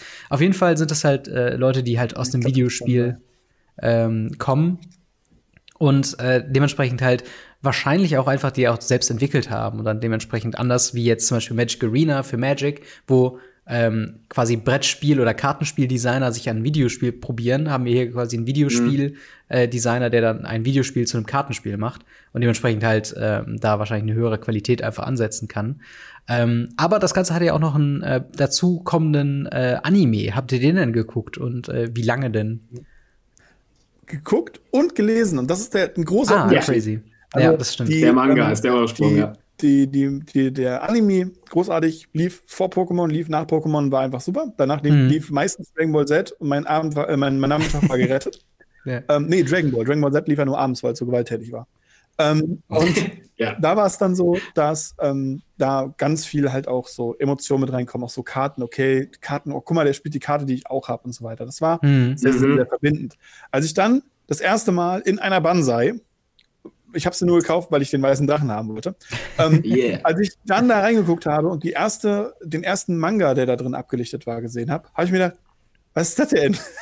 weil der Manga ist ganz, ganz anders, weil Yugi wird ja nicht umsonst als der Herr der Spiele, äh, nee, der König der Spiele äh, bezeichnet, weil es geht eigentlich nicht nur um das Kartenspiel Duel Masters, äh, Duel, doch, äh, Duel Monsters. Duel Du Monsters. Es geht eben auch um, um andere Sachen, um alle Arten von Spiele. Egal, ob das Straßengambling ist mit irgendwelchen Würfeln, ob es irgendwie selbst Münzwürfe wurden tatsächlich als Gambling bezeichnet und er ist halt the King of Gambling. Mhm. Und das war wirklich, wirklich strange, wie auch wie dunkel das teilweise war, mit, mit Entführungen, mit Schlägen, Leute, die verprügelt werden und was nicht alles. Mhm. wo Ich dachte so, das, das ist nicht das, was auf RTL 2 läuft. Mhm. Stimmt, da gibt da gibt's auch ganz berühmte Geschichten, wie dann, äh, glaube ich, in der 4Kids-Variante, also als es vom Japanischen ins Amerikanische gekommen ist, wurde das nochmal durch 4Kids quasi äh, angepasst, Zensiert, zensiert, ja. würde man, glaube ich, sagen, wo es diese berühmte Szene gibt, wo im Original zeigen, glaube ich, zwei äh, Seto Kaiba-Agenten eine Knarre auf, auf jemanden und in, der, in der amerikanischen Variante zeigen sie einfach mit dem Finger so, halt, bleiben Sie Ja. stehen, du da, hör auf damit. Ja. Das ist so ganz, ganz weird. Äh, aber halt auch irgendwie, irgendwie auch legendär, wenn man solche, solche dummen Geschichten halt irgendwie hört von Zensur damals. Aber Genau, Leute sind ja auch nie gestorben, sondern nur ins, ins, ins Schattenreich irgendwie äh, geglitten. Also, worden, ne? ja. ich, ich muss sagen, von diesen ganzen RTL 2 Animes, die ich früher geguckt habe, ist so Yu-Gi-Oh! mein least favorite, weil es so am meisten so, so trashy ist, im Sinne von, da war halt wirklich so diese, diese typischen Anime, ähm, Anime-Floskeln halt so drin, dass so der große Bösewicht war so ein langhaariger Typ mit nur so einem Auge, so. Der, der, der Main-Character sieht so obviously aus wie ein Main-Character, dass es halt einfach schon frech ist. Also in jeder, in jeder, in jeder ähm, Gruppe von normalen Menschen hast du einfach diesen zackigen, bunthaarigen Typen da stehen. Ich so, hm, wer könnte da der Hauptcharakter sein? Und ähm, da waren einfach andere Animes so ein bisschen, auch ein bisschen reduzierter und so ein bisschen, was ich mir heute noch am liebsten angucke. Aber es ist natürlich eine Geschmacksfrage. Also dementsprechend. Das spricht mir gerade alles so aus der Seele. So, das, ich habe auch das erste Mal äh, von Yu-Gi-Oh! mit dem Anime erfahren. Das erste, was ich gesehen habe, war Yugis Frisur und ich dachte mir so, was? Ja, äh, alles, alles ist so zackig. Wenn ihr euch von Seto Kaiba den Mantel anguckt, der hat an den Hüften irgendwie so, mm. so klingenartige äh, Falten, wo ich denke, was soll das ja. sein? das, das habe ich sogar so meinen Zeichenstil damals übernommen. So. Das fand ich so cool. Ja, es ist, es ist einfach so overdesigned. Das ist äh, crazy auf jeden Fall. Aber ähm, was, was dann irgendwie immer, was ich immer witzig fand, ist, äh, wo wir jetzt gerade von dem Artwork oder von dem, von dem Stil von Yugi, von der Anime-Serie kommen, den, den Stil der Yu-Gi-Oh! Karten. Denn das Artwork da drauf war immer so Anime, aber anders, weil auch teilweise komplett weird. Also es gibt auch irgendwelche Karten, wo einfach nur ein Dämon drauf ist, so ein riesengroßes Fragezeichen im Hintergrund. Und dann sind sie nicht irgendwo in einem, in einem Schlosshof oder so, sondern einfach in einem generellen Void, wo da einfach so eine Textur im Hintergrund ist. Wie, wie findet ihr so den allgemeinen Yu-Gi-Oh!-Stil? Ist das was, was euch grundsätzlich anspricht? Und ähm, ja, wie steht ihr dazu? Boah, da könnte man jetzt so ausholen, ey. Da wollte ich auch noch viele Videos drüber machen, tatsächlich. Ja. Ähm, das Ding ist ja, äh,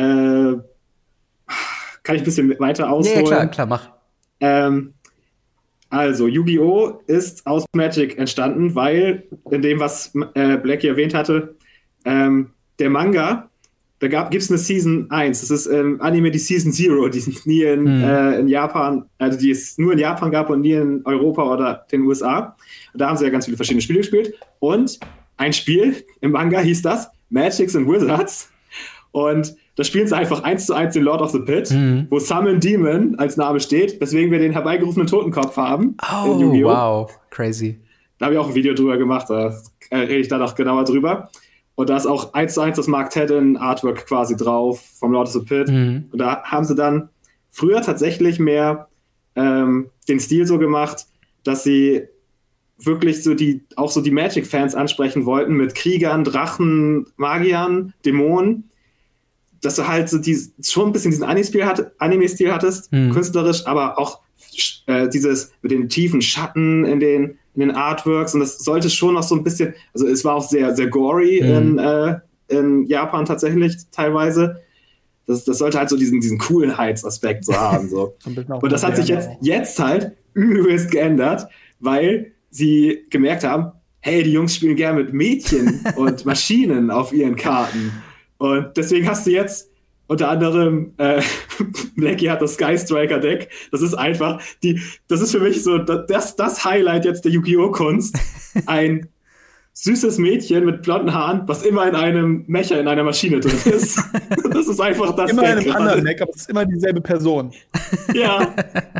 Und äh, da, ah, das, ist so geil. das war damals aber auch schon so. Wir hatten, wir hatten Leute, die haben ähm, Gemini Elves, Injektionsfilet, mhm. das waren so, das waren so die, so die ersten die ersten Waifus. Das dunkle Magiermädchen. Ja. ja. Dunkle Magiermädchen. Das dunkle Magiermädchen. Ähm, Hat die Waifu-Text begründet. Ja, das stimmt. und da war es wirklich so, dass es damals, da, da ging es gar nicht so krass drum. Aber wenn du mal die Chance hattest, eine Waifu zu spielen, dann hast du diese Chance natürlich auch ergriffen.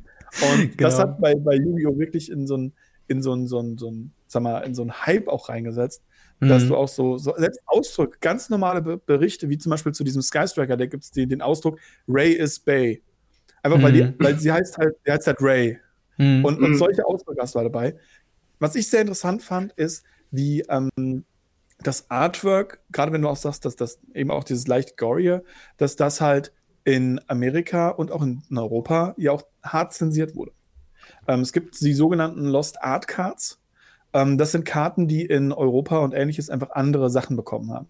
ob gewisse körperliche Eigenschaften von Frauen verkleinert wurden mhm. oder ob äh, einfach Totenschädel und ähnliches ähm, weggemacht wurden oder Pentagramme, die dann durch komisch, also wie bei der Exodia, die eigentlich vor einem Pentagramm mhm. steht, mhm. durch so komische, wabernde runde Ecken gedöns und keiner wusste, was dahinter dieser Ding ist, dieser Bandkreis, was dahinter sein sollte. Keine das Ahnung. Schlenterkram. Ähm, ist einfach mit äh, Ecken. Slug of Protection Black ist das. Ja, genau.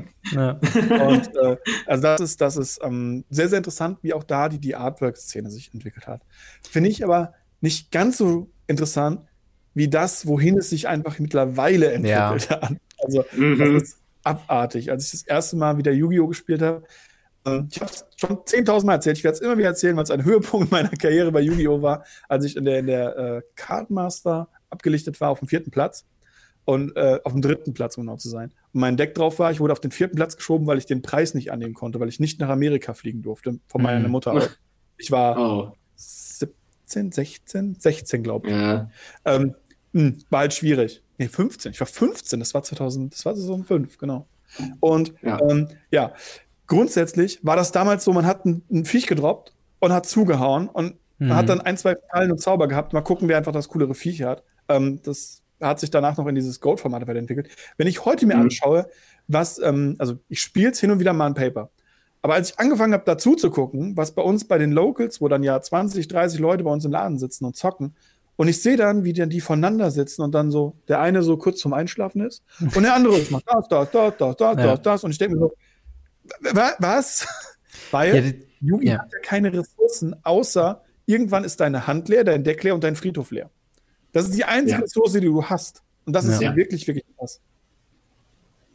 Ja, davon entwickelt Kein sich. extra Ressourcensystem. Genau, davon ja. entwickelt sich so ein bisschen dieses, ähm, also mir wurde mal das aktuelle Yugi so ein bisschen erklärt als quasi jeder spielt Storm. Also jeder versucht quasi Spellslinger mhm. aneinander zu ketten. Hier ziehe ich drei, werf wieder zwei ab, dann aus dem Friedhof kannst du wieder das machen. Dann gibt's Pendle Summon, Special Summon, Fusion Summon, äh, all diese verschiedenen Sachen und diese, diese ursprünglichen Restriktionen von wegen, äh, wo ich das auch aus meiner Schulzeit noch kenne äh, von wegen, eine, äh, ein, ein, Monster darf gespielt werden und so viele Zauber- und Fallenkarten, wie du möchtest. Das waren so die, okay, so hast du halt so eine Dynamik, ne? In Runde drei hat jeder drei Monster und so weiter. Das gilt ja alles äh, mittlerweile nicht mehr. Ja, doch, äh, doch, es gilt. Das ist genau es gilt, aber es ist egal. ja. Es umgeht aber jeder. Ja. Also es ist diese ein Monster, was du mal beschwören darfst, ist halt eine Normalbeschwörung. Genau. Es gab Zeiten ähm, in Yu-Gi-Oh!, da hat niemand normal beschworen. Ja. Weil wofür mhm. denn auch? Ich kenne ja direkt Special Sum. Genau. Und also das war, das war, das war wirklich ganz, ganz krass. Ich sage mal liebevoll, für mich sieht das alles wie Storm aus. Ja. Um zu sehen, gegen was für ein Deck ich spiele, gibt es drei Möglichkeiten. Ich bin tot, dann spiele ich gegen Combo. ich habe Half-Life, dann spiele ich gegen ein Agro-Deck. Oder ich habe noch volles Leben, dann spiele ich gegen ein Kontrolldeck. Ja. Ich finde das, ich finde das halt so spannend, weil ich hatte, äh, ich weiß gar nicht, ob ich es im Podcast erwähnt habe, aber ich habe mir vor, ich glaube, einem halben Jahr oder vor einem Jahr habe ich mir ähm, zwei klassische Magic Decks, äh, Yu-Gi-Oh! Decks gebaut, die quasi aus diesen frühen Zeiten kamen, aus so wirklich so 99 bis 2003, so die wirklich die ersten vier Sets oder was es damals gab. Damals gab es noch kein Jinzo und noch nicht mal hier Heavy Storm und so ein Quatsch. Äh, einfach nur wo quasi jedes Deck war mehr oder weniger Beatdown ähm, oder halt ähm, hier hier Dragon Summon, wo du dann den den Lord of D mit der Drachenruferflöte hast und dann kannst du quasi aus deiner Hand direkt äh, mehrere weiße Drachen spielen oder diesen äh, 2850er Drache, also diese andere Riesendrache. Und die beiden Decks mhm. habe ich mir geholt, um halt irgendwas dabei zu haben, wenn ich halt irgendwie mit, mit Kindheitsfreunden, die zu Besuch kommen, mal nochmal Yugi spielen kann, wenn wir so dieses Feeling haben von früher, wie wir es halt wirklich gespielt haben. Äh, und ja, also wenn ich das mit, mit aktuellen Decks machen würde, das wäre halt, da wäre instant Überforderung. ja, also der Punkt ist, ähm, also gerade wenn du sagst, Jinzo und Heavy Storm, die waren relativ early. Ähm, ja, yeah, aber das war noch vor der Zeit tatsächlich. Es also war wirklich so die ersten Jahre, wo so die ersten Turniere angefangen sind haben. Ja, ja, die ersten Jahre und die ersten Turniere. Tatsächlich. Es, ja, es, es gibt das 2000 2 Format, das wirklich nur die äh, LOB und die Structure Decks hat. Genau, ja. das, das, genau das waren die allerersten Turniere genau, das, tatsächlich genau, das in, in Deutschland auch. Weil ja. Heavy Storm kam im zweiten Set vor und mhm. Jinzo im dritten Set. Ja. Ah, okay, verstehe. Nee, dann, dann meine ich dieses aber, erste Format man, tatsächlich. genau, dieses erste Format. Was man auch dabei sagen muss, wenn wir heute drüber reden, ja, Jinzo und, und Heavy Storm, Raigeki, das waren alles Sachen, die hatte auf dem Schulhof einer. Mhm. Ja. Das waren, das waren legendäre Karten für uns. Mhm. Ähm, Und das heutzutage ist es ja ganz anders. Also Ja. wir haben Ja. mittlerweile Card Market und ähnliches. Du kommst an jede Karte ran, auch weil sie 20.000 Mal gereprintet wurde. Ja. Damals, wenn du auf einem Turnier warst und du hattest, äh, ich erinnere mich an diese Zeit mit dem äh, Deck Destruction Virus. Das war eine Mhm. Zeit, da hast du die als Preiskarte bekommen, wenn du ein Turnier gewonnen hast. Wenn du diese Karte hattest, warst du ziemlich sicher, dass du das Turnier gewinnst. Hm. Bedeutet, gab Teams, die sich zusammengeschlossen haben, die dann geguckt Oh. haben, dass äh, in einem Deck so zwei bis drei von diesen Viren drin waren, damit man das Turnier gewinnt, damit man im Team noch einen weiteren von diesen Karten hat, um dann in dem Team die besseren Decks zu haben zum Quatsch. Ja. Also das war schon, das war schon krass. Es Zeit. gibt ja, es gibt auch diese eine, ähm, eine legendäre Geschichte, weil früher war, also zur grundsätzlichen Erklärung, jede, jedes Monster hat äh, Sterne. Und je mehr Sterne du hast, also ich glaube ab fünf muss man eins quasi opfern, um das halt beschwören Mhm. zu können im Regelfall. Und bis vier kannst du es quasi einfach direkt ausspielen. Und so eine, so eine Grundregel, so eine Faustregel, die man relativ schnell gelernt hat, ist vier Sterne, 1800 Angriffspunkte ist so der Go-To-Wert. Da gab es halt so zwei Kreaturen, die man da immer gespielt hat. Und in einer dieser Preisbooster, das weiß ich nämlich noch, weil ich dann nur einmal gegen gespielt habe, gab es eine Karte, die vier Sterne und 1850 Angriff hatte und Mechanischer Jäger, ja. mechanischer Jäger. Und das hat einfach so einen krassen, Ah, ja, Jäger, ja. Genau, und das war halt damals so wirklich dieser Punkt, wo äh, du gemerkt hast, dass so, die haben noch nicht das Balancing richtig raus, weil wir hatten einen Typen, der zwei davon hatte und der hat einfach ungelogen jedes Match auf dem Schulhof, jedes Match privat immer gewonnen, einfach nur weil es klar Ja. war, dass seine Kreatur immer meine schlagen würde und die gab's so selten, dass niemand sonst diese Karte hatte. Also die 1800, die, äh, wie heißt der nochmal, der der Jin, der äh, Jin, Ja, Lampe. mystischer Djinn der Lampe. Genau, der Djinn der Lampe. Ähm, der, das war halt so die, die Karte, die hatte jeder, weil die gab es halt immer in diesen, in diesen Pre-Constructed Decks von, von Kaiba oder Ein so. Kaiba Starter-Deck, Genau, ein ja. Kaiba Ja. Starter-Deck. Deswegen, das war weit verbreitet und dann konnte man auch so, ah, okay, 1080er ist klar, aber nur weil dieser eine Typ diese 1080-50 Karte hatte, war so für eine Zeit lang alle genervt von diesem Typen und wenn man das dann auf Turniere überträgt, weil es die nur in Turnier-Promo-Packs gab, sozusagen, hat er dann offizielle oder könnte er offizielle Turniere damit immer wieder gewinnen und nur noch mehr Karten davon akquirieren und andere haben einfach keine Chance, weil sie nicht an die Karte kommen, weil es sie nur in diesem einen Set gibt. Und das ist mehrfach passiert tatsächlich in Yu-Gi-Oh! Ja. Das ist sogar, also du hast ja erwähnt, irgendwie 99 bis 2002 Ja. irgendwie. Das, das ist das OCG-Format in Japan. Es kam in Europa und äh, USA eigentlich erst 2002 raus. Aber im OCG in Japan 1999 ging das schon los mit Hitotsume Riese mit Mhm. 1200 Angriffspunkten. Der war damals der Djinn der Lampe. und dann kam Kanan the Sword Mistress, die eine Turnierpromo war. Die hatte 1400 Angriffspunkte. Und dann war das der neue mystische Lampe. Oh und dann kam mystischer Lampe. Ja. Das war so dämlich. Ja, das ist so Power Creep at its finest. Also so, da kann man Ja, es wirklich so richtig. nachvollziehen, wie Power Creep funktioniert. Ähm, Aber das ist Aber, aber dann Yu-Gi-Oh! irgendwann, Das Ja. ist Yu-Gi-Oh's Power Creep. ja. Das, das macht äh, Magic viel besser als Yu-Gi-Oh! Äh, dass äh, Magic nicht so dieses Power Creep-Problem hat. Dafür macht Yu-Gi-Oh! seine, äh, äh, seine Konsolenspiele, seine Videospiele viel besser. Ja. Das muss man echt Und die sagen. Ja. Policy finde ich an für sich ganz angenehm, weil es kommt Ja. meistens in einem, in einem Set, kommen meistens so ein, zwei Chase äh, Rares, sage ich mal, raus. Mhm. Äh, sie sind, sind da nicht Rares, sondern sie sind dann meistens Secret Rares.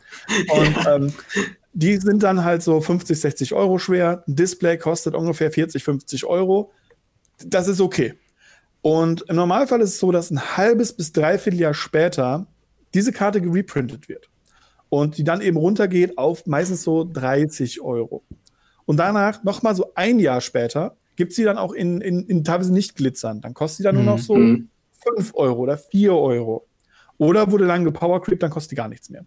Und ähm, das ist wirklich eine Mhm. Preprint Policy, die ganz gut ist. Und das ist auch gleichzeitig das, wo ich, weshalb ich auch immer wieder sage, ich liebe die Reserved List, weil ähm, wenn sie irgendwann anfangen würden und würden, was Yu-Gi-Oh! effektiv gemacht hat, einfach eine Karte in besser drucken, Mhm. dann Mhm. wie zum Beispiel Duels, die, wenn sie ins Spiel kommen, dir ein Leben geben, ähm, das, das würde das Spiel halt unendlich rappen.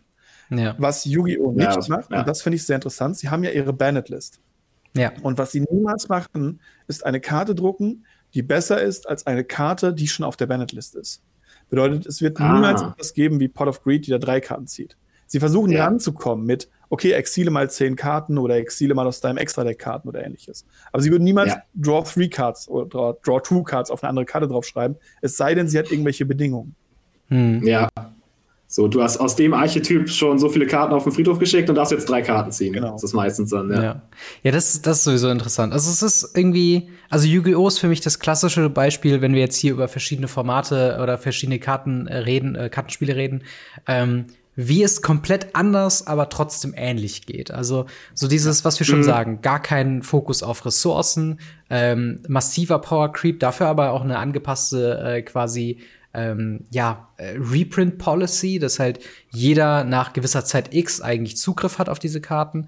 Ähm, gleichzeitig halt Zugänglichkeit irgendwie besser denn je. Also du kannst halt eine sehr, sehr kompetente Mini-Version mit dem Dual Links oder Speed Links, wie es im Paper heißt, mhm. ähm, halt wirklich mhm. einfach anfangen, ohne einen Cent auszugeben, einfach direkt die Handy-App runterladen und du hast so ein bisschen dieses Nostalgie-Yugi-Feeling wieder. Ähm, und das ist halt so eine, so eine weirde ja. Mischung von ähm, sie machen teilweise Dinge komplett anders, aber es funktioniert trotzdem und es hat ja auch seine Community. Und es ist, ähm, ich, ich glaube, ist es das zweitbeliebteste TCG derzeit nach Magic? Kommt drauf an, wo du bist. Okay. Also in, in Amerika ja. ist es tatsächlich so, dass Pokémon noch über Yu-Gi-Oh! steht. Mhm. In Europa ist äh, Yu-Gi-Oh! über Pokémon und ähm, ja, Japan lasse ich komplett raus, weil das sind so weirde Zahlen, da bin ich überhaupt nicht ja. drin. Aber in Amerika und in, in Europa gibt es dafür offizielle Tracking-Zahlen.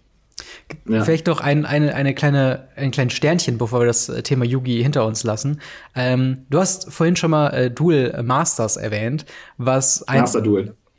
Heißt das Ma Nee, nee, nicht Master Duel, sondern die, die Wizards of the Coasts so. Variante oder, oder Idee. Oh, das, ist, das ist so dämlich, wenn du Master Duel suchst. Äh, nee, warte, ich habe letztens nach Duel Masters gegoogelt, kriegst du nur noch Master Duel-Ergebnisse auf Google. ja. Das ist so, ah. Das, Duel Masters existiert ja auch außerhalb von, von Asien praktisch nicht mehr. ja, das stimmt. das stimmt. Und vor allen Dingen, wenn du dir anguckst im, im Manga, was du eben meintest, heißt es ja Duel Monsters. Und das Wizards of the Coast dann denkt, ahaha, wir holen euch ab, wir nennen es einfach Duel Masters. Fast so, ja. wie ihr es kennt, aber dann doch anders. Ähm, und dann kommt Yu-Gi-Oh! und sagt, wir machen jetzt Master Duel. Es ist immer irgendwas Master, Monster, aber Hauptsache Duel, ja. das muss drin sein. Ähm, habt, habt ihr das mal gespielt und, und wie ist euer allgemeiner Eindruck von, von Duel Masters? Also müssen nicht, nicht so in Detail gehen wie jetzt äh, die anderen Sachen, aber nur ganz kurz äh, eure Meinung dazu. Also, Duel Masters habe ich, glaube ich, äh, in meiner Jugend wirklich einmal gespielt bei einem Kumpel. Fand es dann nicht so geil weil ich auch den Anime geguckt hatte. und der Anime hat in Deutsch alles falsch gemacht, was du ja. falsch machen kannst. Weil du hast ja das erwähnt gehabt, dass Yu-Gi-Oh! so, so, so over the top der Anime ist. Mhm. So mit dem mit den Haaren und äh, du siehst, wer der Bösewicht ist und sowas. Aber Yu-Gi-Oh! hat sich ernst genommen. und Duel Masters, die deutsche, Syn äh, die deutsche Synchro, es war so, ja, ich rede jetzt, äh, ich mache mach jetzt mal ein Flashback so. Ja, ich rede jetzt mit meinem Vater, der hat meinen Geistes. Warum bist du, warum bist du nicht hier? Ja, das würde aller aller Anime-Logik ja. äh, widersprechen. Und das waren meta. wirklich so die Dialoge in der deutschen Synchro. Ja.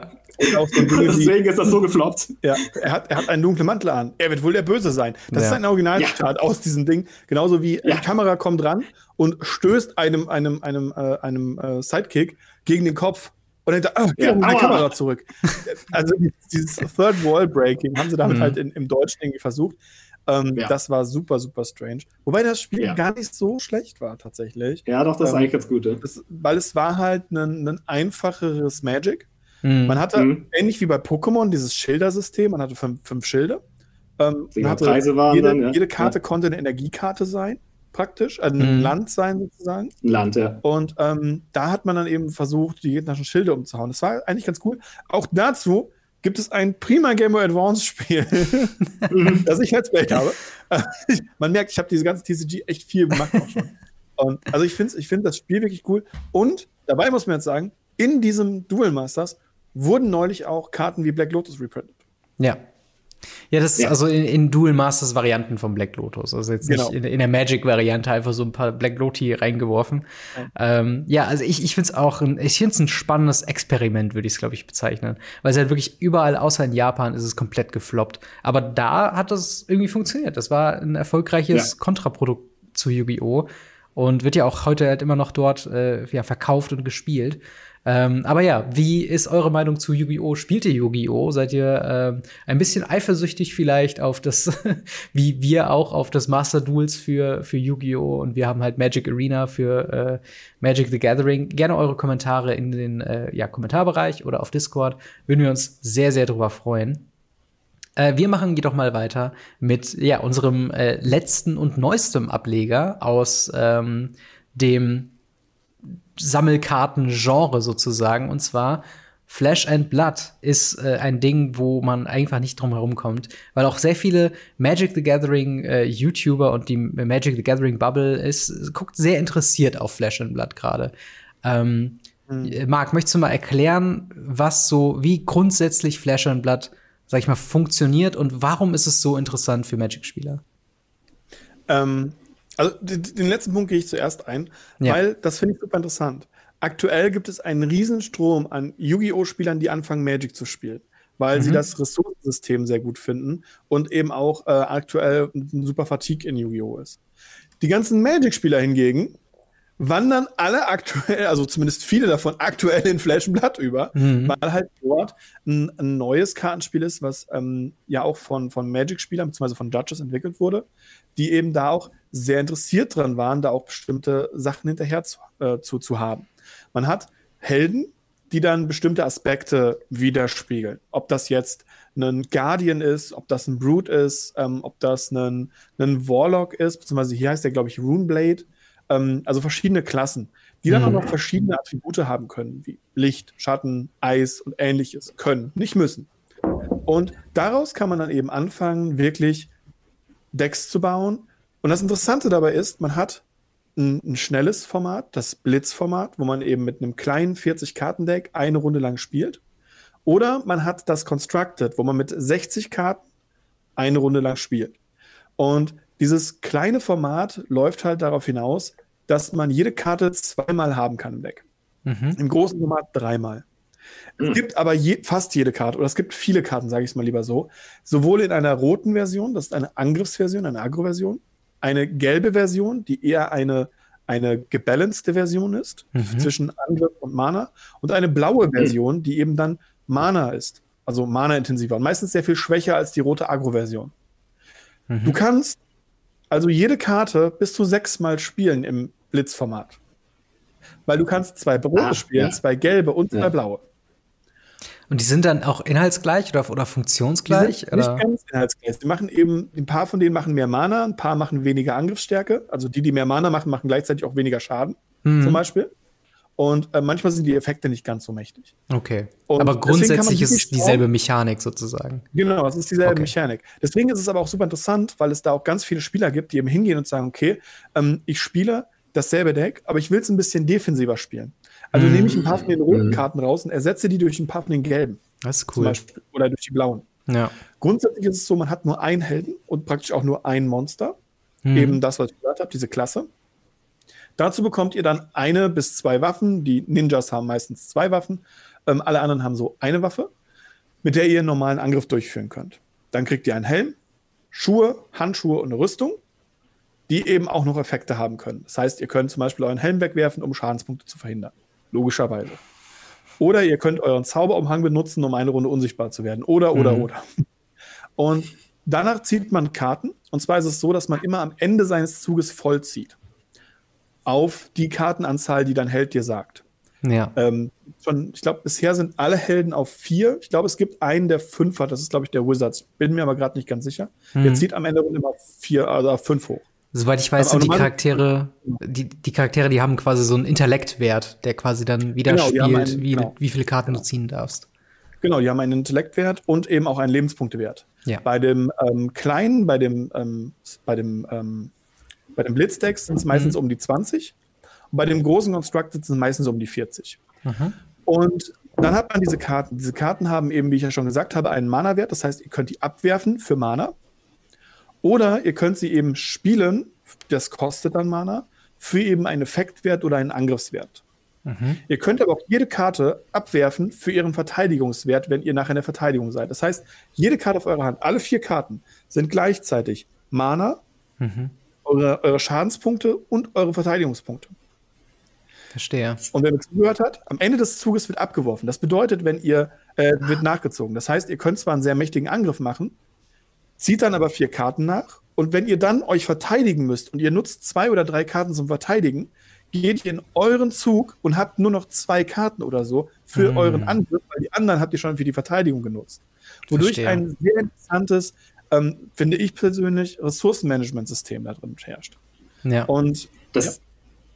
das klingt halt jetzt mega interessant, weil äh, mir ist Flaschenblatt eher neu, sage ich jetzt mal. Mhm. Aber das ist für mich gerade, was, was, du beschreibst, ist so ein bisschen aus äh, Duel Masters, was wir gerade gesagt hatten, dass jede Karte auch ein Land oder dein Mana sein kann. Mhm. Und das mit dem Nachziehen und sowas, das klingt so ein bisschen wie dieses neue Yu-Gi-Oh! Format Rush Duels. Ja. Was aber noch nicht so richtig bei uns angekommen ist, aber ich glaube, in Japan ist das schon ein bisschen größer. Weil da ist es jetzt auch so, dass du auch ein kleineres Feld hast und alles spielen darfst. Du darfst beliebig viel beschwören. Also die haben jetzt gesagt, ja, normale Beschwörung lassen wir jetzt mal sein, das macht eh keiner mehr. Sondern äh, du spielst alles und ziehst danach wieder komplett nach. Mhm. Und damit wollen sie halt, dass du möglichst gute Comebacks oder viele Comebacks halt mhm. hinkriegst in dem Spiel. Und das, das klingt für mich so, als hätte Flash und Blatt bei allen so ein bisschen geguckt und da war halt eine richtig gute Kombi dann so draus ja, gemacht. Absolut. Das ist Absolut. Das ist, glaube ich, auch so, wie man heutzutage ein neues Sammelkartenspiel entwickelt. Und vor allen Dingen auch, auch dieser Aspekt mit, dass äh, eine Kreatur dein, dein Deck quasi als Vorreiter ist, natürlich auch so ein bisschen, also ich muss da sofort an Commander, Commander. denken halt. Das ist halt wirklich ja, so ein, äh, genau. so auch so ein, was, was spielst du für ein Deck? Ja, ich spiele den und den Typen als Ritter oder was weiß ich, oder, oder als Zauberer. Ähm, mhm. und, und dann hast du quasi schon direkt so eine, ah ja, okay, so ein Archetyp, von wegen, es wird wahrscheinlich diese Version geben. Und wenn du das dann noch ein bisschen ähm, ja, feinschleifen kannst, im Sinne von, du spielst eine balancierte, aggressive oder defensive Version von diesem Deck, ähm, kann ich mir schon vorstellen, dass das äh, sehr, sehr komplex wird. Auch wenn es natürlich grundsätzlich, wie man es spielt, ist es komplett anders wie Magic the Gathering. Ähm, ja, weil ich glaube, also man, man äh, findet sich trotzdem relativ gut rein, weil man trotzdem ja. einfach mit Ressourcen arbeitet. Ja. Man äh, bezahlt Spells, das kann man, das, das sieht man schon, also es geht schon. Was ich an dieser Stelle einmal ganz kurz einräumen muss, ganz, ganz viele Leute, die gleichzeitig mit Flash und Blatt reden, reden auch automatisch über diesen monetären Wert, der da drin steht. Ja, genau. Und mhm. damit ist es ja auch auf den Markt gekommen, indem es gesagt hat, hier, wir haben Displays, die sind 10.000 Euro schwer. Mhm. Und da muss ich immer wieder sagen, ich finde das gut, dass sie das machen, weil und das wissen dann wieder die wenigsten. Du kannst dasselbe Display, was du für 10.000 Euro kaufen kannst, auch für 80 kaufen. Der Unterschied ist, da ist dann halt eine Cold Foil nicht drin. Diese Cold Foil ist der Sammelobjekt. Cold Foil ist ein sehr schönes, man könnte es mit dem Edged Foiling von Magic aus, ähm, aus Modern Rise Commander Legends 2. Und aber Commander Legends. Äh, oder Commander, ja, Legends, Commander Legends passt auch ganz gut. Mhm. Sowas in dieser Art machen. Ja, wobei, es ist eher, es ist eher das aus ähm, Modern Horizons 2, weil es eher so ein mhm. silbernes Foiling ist, sozusagen. Okay. Und, ah, ja. Ja, ähm, es ist so. wirklich ein schönes Foiling, keine Frage. Und äh, pro Display hat man dann von der First Edition mal eine da drin. Und die kann halt eine Legendary sein oder ähnliches, wo du halt sehr selten was von bekommst. Und wenn du die dann ziehst, dann ist die halt extremst selten und sehr viel Geld wert. Ja. Du kannst mhm. auch in normalem Regenbogen-Foil ziehen oder in Non-Foil und die Karte trotzdem spielen, wenn du dir nur das normale Display holst. Hm. Und das finde ich so genial daran. Sie, sie haben in demselben Spiel extreme Sammler und Investoren und ähnliches gebündelt, wie gleichzeitig auch mit Spielern, die eben sagen, hey, ich kann mir das nicht leisten, ich will was anderes haben. Ich glaube, ja. die teuersten gespielten Karten gehen so zwischen 50 und 60 Euro und das ist ein Wert. Das sind meistens Ausrüstungen, wovon ihr eine braucht, ja. weil ja. braucht, ihr könnt ja nur einen Helm tragen oder so. Ja. Das, das ist was, was ich, da war ich, wollte ich dich noch kurz zu fragen, weil ich höre auch ständig, dass man von manchen Karten, also da kannst du quasi eine, ein Ausrüstungsset für mehrere Decks anwenden. Ähm, wie funktioniert das? Also diese Karten sind nicht in deinem Deck selbst drin, die hast du quasi als Nebendeck dazu und äh, oder, oder, oder wie funktioniert diese Ausrüstungsmechanik? Genau. Also nutzt die, wenn du das Feld aufbaust. Es gibt generische Ausrüstungen, die jeder tragen kann. Mhm. Oder eben Ausrüstung für einen Brute, für einen Guardian, Ausrüstung Verstehe. für einen Ninja oder ähnliches.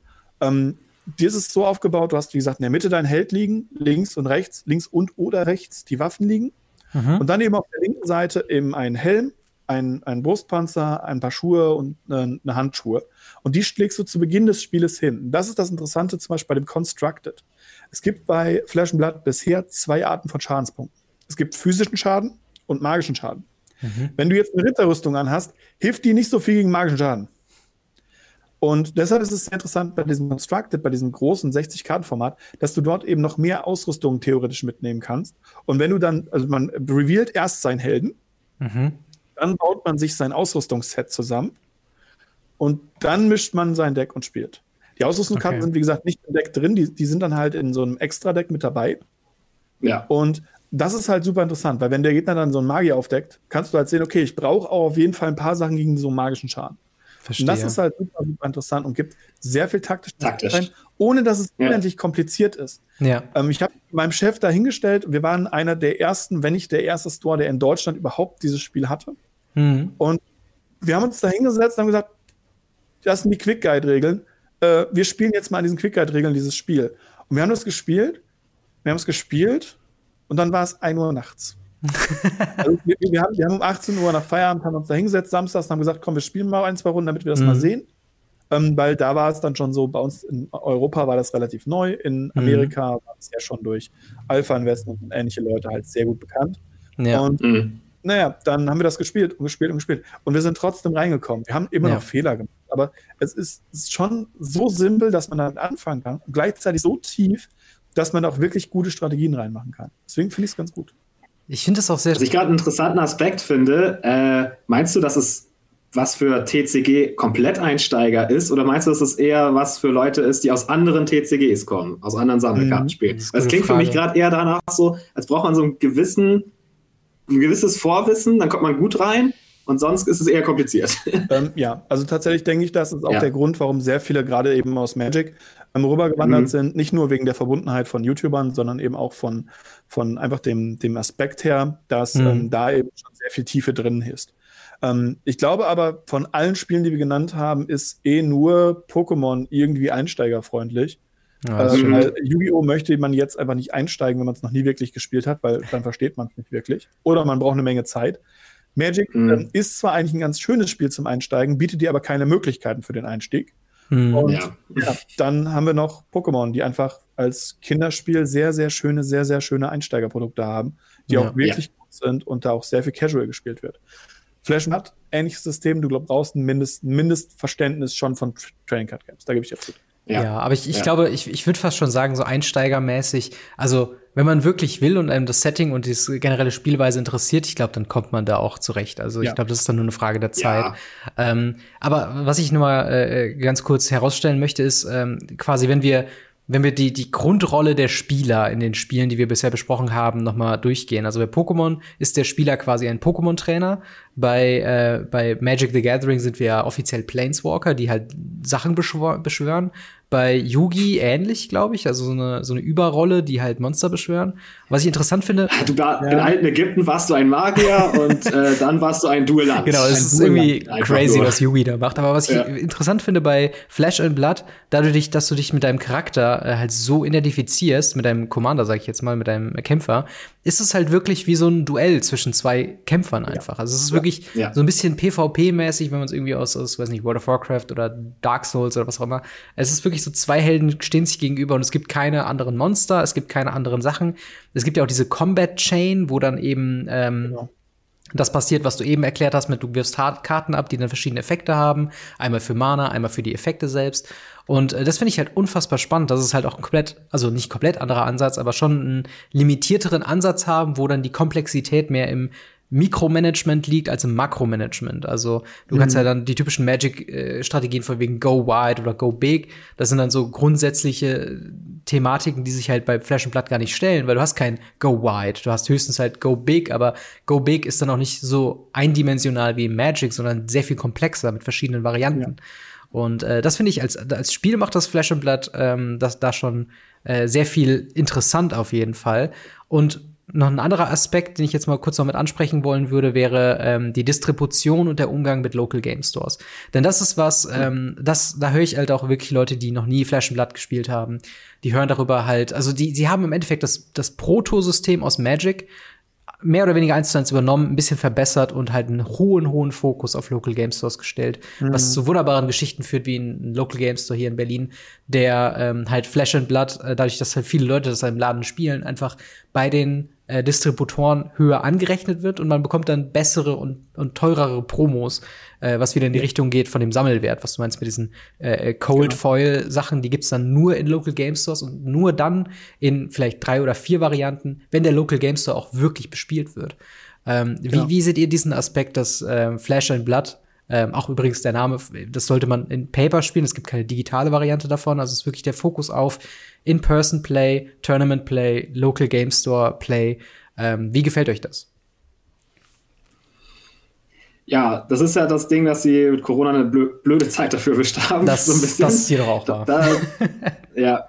Und ich hoffe halt, dass das äh, Flascheblatt dann nicht irgendwann mal das Genick bricht, weil sie noch krasser hätten einsteigen können, wenn Corona nicht gewesen wäre.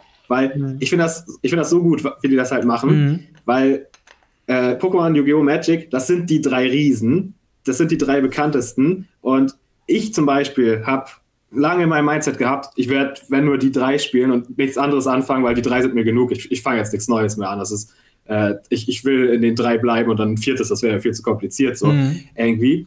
Aber das ist halt auch der Grund, warum so viele äh, Karten, Spiele dann wieder floppen, so, mhm. oder nach einer Weile dann halt, zum Beispiel von nicht langer Zeit wurde ich wegen Force of Will angesprochen, ob ich das mal ja. ausprobieren will. Und ich so, nee, lass mal so irgendwie. Und äh, aber Flash and Blood interessiert mich jetzt tatsächlich schon ein bisschen nee. mehr. Und das ist auch dann das, wie du so eins in die Zukunft bringen kannst ja. und dich gegen die drei Großen durchsetzen kannst. Und vor allem, wenn du da in der Local Game Stores dann auch so unterstützt dabei, das ist natürlich äh, auch noch ein Riesengewinn. Und ich hoffe echt, dass die, das dieser Lockdown dann jetzt irgendwann mal ja. vorbei ist. Oder dieser dieser Lockdown-Aspekt ist tatsächlich sehr interessant, weil obwohl Leute nicht ähm, rausgehen konnten, hat der TCG-Markt einen riesen Boom erlebt. Also ähm, mhm. ein anderes Kartenspiel, was noch recht jung ist, aber sich großer äh, Beliebtheit erfreut, ist äh, Digimon TCG, die Neuauflage. Ähm, und das ist ja auch schon also es hat ja schon so, so einen Ansichtserfolg bekommen bei vielen Leuten, wo dann Unboxing-Channels äh, das halt eben sehr gerne aufmachen, wo auch sehr teure Karten drin sein können. Es hat wieder ein sehr interessantes Spielsystem und so weiter. Und ähm, ich würde fast schon das zusammen mit so Sachen wie, wie, wie äh, was gibt's da noch, Metasu, Schwarz und Weiß, in diese letzte Generation, Vanguard. genau, Vanguard, diese, diese ganzen Vanguard. ähm, in, in jetzt so die neueste Generation von TCGs quasi schon so einpacken, die dann einfach jetzt den Markt noch mal ein bisschen aufmischen. Aber Flash and Blood ist schon, glaube ich, da der, der kompetitivste, der am meisten mit, mit Magic mithalten kann. Ähm, aber ja, Marc, du. Auch, äh, bestehende ja. Sachen schon zurückgreifen und weil sie auch schon ja. bestehende Informationen haben und auch das Wissen mitbringen, Connections mitbringen und ähnliches.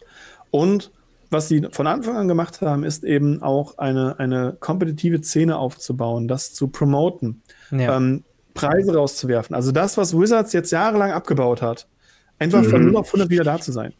Ja. Man kann jetzt drüber streiten, ob das vielleicht mein hässlichstes Judge-Shirt ist. Ja? Weil die Leute, die es nicht wissen, das Ding ist knatschig gelb und hat schwarze Ärmel. Das sieht aus wie eine Biene. Und es gibt dem Zeitpunkt, wo, wo ich es bekommen habe, nur in One Size. Das heißt, Leute, mhm. die vielleicht oh. etwas fülliger sind, haben das doch sehr schnell gestretched. Mhm. Wenn ich mir dann zum Beispiel das, äh, das normale angucke, das Magic, was jetzt so in so einem Blau-Schwarz gehalten wurde seit neuestem, früher in ganz schwarz. Äh, bei Pokémon habe ich so einen Kittel bekommen. Das war. Geil, Professor-Kittel. Ja, weil es halt Professor-Kittel ist, genau.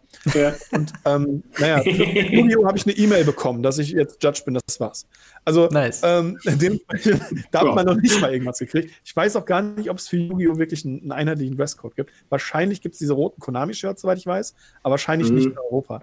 So oder so, ich finde diese schwarz-gelbe Shirt so schlimm. Aber Sie sind von 0 auf 100 gestartet und haben das jetzt schon gemacht. Etwas, was ja. Wizards eben abgeschafft hat. Deswegen muss die Judge Community sich aktuell selber um Shirts kümmern, weil man von Wizards keine Shirts mehr bekommt. Mhm. Und diese, Szene, diesen Anreiz, hey, kommt auf unsere Turniere. Es gibt Preise. Ähm, wir, wir geben euch, also wenn du dich bei Flashblatt anmeldest, bekommst du da schon einiges an Promos und am Kram, was fast schon deine Anmeldung wert ist. Mhm. Das haben sie ja. auch bei Yu-Gi-Oh! zum Beispiel bei Yu-Gi-Oh! kriegst du Würfel, Playmats und was nicht alles, die teilweise dann wirklich so teuer sind wie deine Anmeldung. Und das ist wirklich, wirklich großartig. Und dann meldest du dich bei, bei Magic an und selbst auf den Grand Prix kriegst du halt nichts. Ja. Also da muss das, ich halt sagen, wir haben halt wirklich hart analysiert und einen Marktstart durchgelegt, der trotz Corona extrem gut ist. Und deswegen ja. glaube ich tatsächlich, dass Flash und Blood, auch wenn es aktuell ein bisschen am Zurückgehen ist, ähm, gekommen ist, um zu bleiben und mhm. äh, das nicht so krass in der Versenkung verschwinden wird, wie eben Forzafill, Schwarz-Weiß, Vanguard oder sonstiges. Ja. Ja, das ist auf jeden Fall so ein, so ein Punkt halt. Einfach so, so viel, also ich glaube, Flash and Blood wird dann so ein bisschen äh, zeigen, ob so der, der aktuelle Kurs von Wizards of the Coast vielleicht sogar gerechtfertigt wäre, weil sollte Flash and Blood jetzt noch scheitern mit diesem hohen Fokus auf Competitive Play, mit In-Store-Play und so weiter, dann würde das ja im Nachhinein Wizards of the Coast recht geben, dass sie sagen, das hat sich nicht gelohnt und guck mal, jetzt sind sie auch noch gescheitert. Aber im Moment zeigen ja alle Zeichen so in die andere Richtung. Man weiß noch, bevor jetzt das ähm, Magic äh, Las Vegas Event war von Channel Fireball, hat auch Channel Fireball, die dann direkt, da kommen wieder die Connections mit rein, weil Flash and Blood Leute direkt zu Channel Fireball gesagt haben, hey, ihr habt Turniere gemacht, könnt ihr uns damit irgendwie helfen? Habt ihr Bock, dann Las Vegas Turnier zu machen? Und sie haben noch, bevor es wieder mit Magic äh, Paper äh, Turnieren wieder losging, haben sie halt dieses Flash and Blood äh, äh, Turnier gemacht, was halt auf Pro-Tour-Level ist, was ein Riesenerfolg war, wo die Leute sich super gefreut Eine haben. Woche vorher. Genau, eine Woche vorher sogar noch. Und das ist halt einfach so ein, das hat schon ein bisschen was von so einem Power-Move, so von wegen, ha, okay, so ihr, ihr wart mal, jetzt habt ihr das alles abgestoßen, so geht's richtig, mit euren Leuten so. Mhm. Und ähm, ich, ich hoffe halt so ein bisschen, dass es die umgekehrte Wirkung hat, im Sinne von, dass Magic sich denkt, ah, verdammt, ich glaube, wir müssen es mal wieder ein bisschen befeuern. Ich glaube, wir müssen mal wieder äh, Store-Promos bringen, die man nur da und nirgendwo anders gibt, anstatt halt Secret Lairs zu verkaufen, die äh, optisch ähnliche Funktionen erfüllen. Und halt eben noch mal so ein bisschen den Leuten zeigen, hey, es lohnt sich, jeden Freitag in, in den Store zu gehen und Magic zu spielen. Äh, und das ist halt sowas, was halt ähm, Flash and Blood in seiner, in seiner Grundausstattung einfach jetzt schon so viel besser symbolisiert als, ähm, ja, als, als Magic the Gathering. Wobei ich tatsächlich sagen muss, wo sie sich, glaube ich, ein bisschen ein Bein stellen, was die allgemeine Popularität von Flash and Blood angeht, ist in dem Mangel eines Online-Klienten. Denn ich glaube, wenn du dir die, die, also viele Leute von uns ähm, machen ja auch, also wir, wir alle machen Content und ähm, wir kennen ja auch viele Leute in, in, dem, in derselben Bubble, die halt eben ausschließlich Magic Arena Content machen oder eben Master Duels Content oder äh, TCG Online Content, also Pokémon TCG Online Content. Und Flash and Blood Content zu produzieren ist tendenziell einfach eine, eine schwierigere äh, Weise reinzukommen, weil du brauchst ein Kamerasetup, wenn du Facecam haben willst, brauchst du mehrere Kameras, du brauchst immer einen Live-Opponent dabei äh, und du kannst halt einfach nicht in einem Video sechs Matches mit sechs verschiedenen Leuten haben, ohne da drei Wochen Planung und, und äh, zwei Drehtage irgendwie reinzuballern. Das heißt, das ist so ein bisschen das, wo ich sagen würde, ich, ich appreciate den, den, den Ansatz zu sagen, bei uns soll man in Fleisch und Blut spielen, aber ein Online-Klient wäre vielleicht gar nicht mal so schlecht. Bitte. Ja, und da finde ich etwas großartig, was sie gemacht haben, weil sie sind nicht nur hingegangen und haben gesagt, hey, Content Creator, meldet uns bei äh, euch bei uns, damit wir nie was damit machen und wir nehmen uns die Millionen, die wir euch versprochen haben, in die eigene Tasche. Mhm. Andere größere Firmen. Sondern Mhm. Flash and Blood ist wirklich hingegangen und hat gesagt, hey Leute, ähm, seid ihr Turnierorganisator, dann meldet euch. Seid ihr Content Creator, dann meldet euch. Sie haben einen, auf der Webseite einen eigenen Button, Hm. wo du dich als Content Creator bewerben kannst, damit du einfach Hm. Stuff von denen bekommst. Zum Content Das ist cool. Und das ist was, Ah, wo ich sage, okay. das ist wahnsinnig cool. Ähm, Ja. auch, auch wenn man nicht so viel mit Flash und Blood schon getan hat, einfach dieses, ich mache Content, ich mache Variety-Content, ich will das mal austesten. Dann Mhm. gab es äh, Content Creator, die ein, zwei Starterdecks zugeschickt bekommen haben, wo sie ein Review zu machen konnten. Und, Das und, ist cool. und. Ähm, das ist wirklich, wirklich cool. Und ich muss sagen, gerade dort versuchen sie ja auch zu unterstützen, wo es nur geht. Ja. Auch in den Local Game Stores werden ja auch sowas wie, wie Webcams und ähnliches sollen ja jetzt auch demnächst dann dort zum Beispiel vor Ort kommen, gerade in den größeren Stores, damit man dann auch Streams und so weiter machen kann. Ja. Und also das, das, da sind sie auf dem richtigen Weg. Ich finde es auch nicht so schlimm, dass es keinen Online-Client gibt. Ich meine, klar, ähm, auf meinem Channel laufen auch nur die Live-Gameplays und ähnliches, weil ich halt mich von Arena und, und allem anderen halt nicht so einwickeln lasse. ja. Ähm, und dementsprechend, es geht schon. Und, Es auf jeden Fall, also-. Du, du merkst halt einfach nur den Unterschied, dass ähm, sobald du äh, über Content Creation sprichst, ist das quasi dann auf einmal eine Frage, kannst du fünf Gameplay-Videos in der, in, in der Woche machen oder 500? So, einfach nur von der, von der Quantität, wie schnell das Matchmaking funktioniert. Also ich will gar nicht sagen, dass es Ja. eine besser ist oder dass es unbedingt einen Online-Klienten braucht. Ich glaube nur für die längere, also für, für auch das, das Ankommen in der, in der breiten Masse wäre es nicht schädlich. Aber auf jeden Fall, aber ich, ich appreciate auf jeden Fall auch, dass sie diesen Claim haben, das Spiel heißt Flash and Blood und wir bleiben dabei, es gibt keinen Digitalklienten. Das ist auch ein bisschen Power Move auf jeden Fall. Ähm, Ja. aber Tim, wie, wie, wie stehst du zu Flash and Blood? Wäre es was, was du jetzt interessiert wärst, ähm, mal auszuprobieren und mal zu spielen? Ja, das ist ja. Das ist genau, was ich gerade gesagt habe. Ich bin echt so diesem, die drei großen Mindset gewesen, Mhm. aber das ist echt besser, open-minded zu sein. Und das wird dem, das ist halt auch so dieser Punkt, so, was bietet das für Content Creator halt Ja. so ein bisschen. weil ich habe gerade nicht so viel Hobbyzeit. Deswegen, äh, ich, das meiste an meiner Freizeit stecke ich fast in meinen Kanal gerade. Ja. Und freue mich, wenn ich mal eine Commander-Runde irgendwie reinkriege, irgendwie abends. Ja. Ähm, und äh, dann, dann halt jetzt, ja, einfach mal Flash Blood mir so anzugucken, wie, wie, auch wie sieht die Kunst für mich aus. So, ich mhm. gucke mir auch gerne so andere Aspekte an, wie das Design der Karten ja. und äh, ja, und da einfach jetzt mal in Flashblood reinzugucken. Ich bin gerade echt versucht, ja, da dieses äh, diese Content Creator Unterstützer Dings mal anzugucken von denen. ja. Einfach warum mich mal probieren so, ne? Und dann vielleicht schicken die mir was zu und dann mache ich da was zu. Das wäre das wäre auf jeden Fall ziemlich so, cool. So äh, ja, bleiben die auf jeden Fall auch in den Köpfen der Leute. Das ist ja. das Wichtige gerade in dieser Zeit dann. Ja, genau. Und, und wenn nicht, melde ja. ich, dann kümmere ich mich drum. ja, stimmt. ja, Hammer. Also ich würde sagen, ähm, damit haben wir eigentlich schon einen ganz guten Abriss über, ich glaube, so die, die drei größten Magic the Gathering-Konkurrenten ähm, ja schon fast zusammengefasst. Ähm, wenn ihr jetzt quasi neben Magic the Gathering ein anderes Magic, äh, ein anderes Sammelkartenspiel spielen könnt, welches wäre es von den dreien? Wäre es Yu-Gi-Oh!, Pokémon oder Flash and Blood? Marc. Ich, ich spiele alle davon. Aber du, du kannst nur eins wählen. Sagen wir mal, einsame Insel. Oh, du darfst oh. nur eins wählen, du darfst ein Magic Deck einpacken und welches ist dein zweites Deck aus welchem Spiel?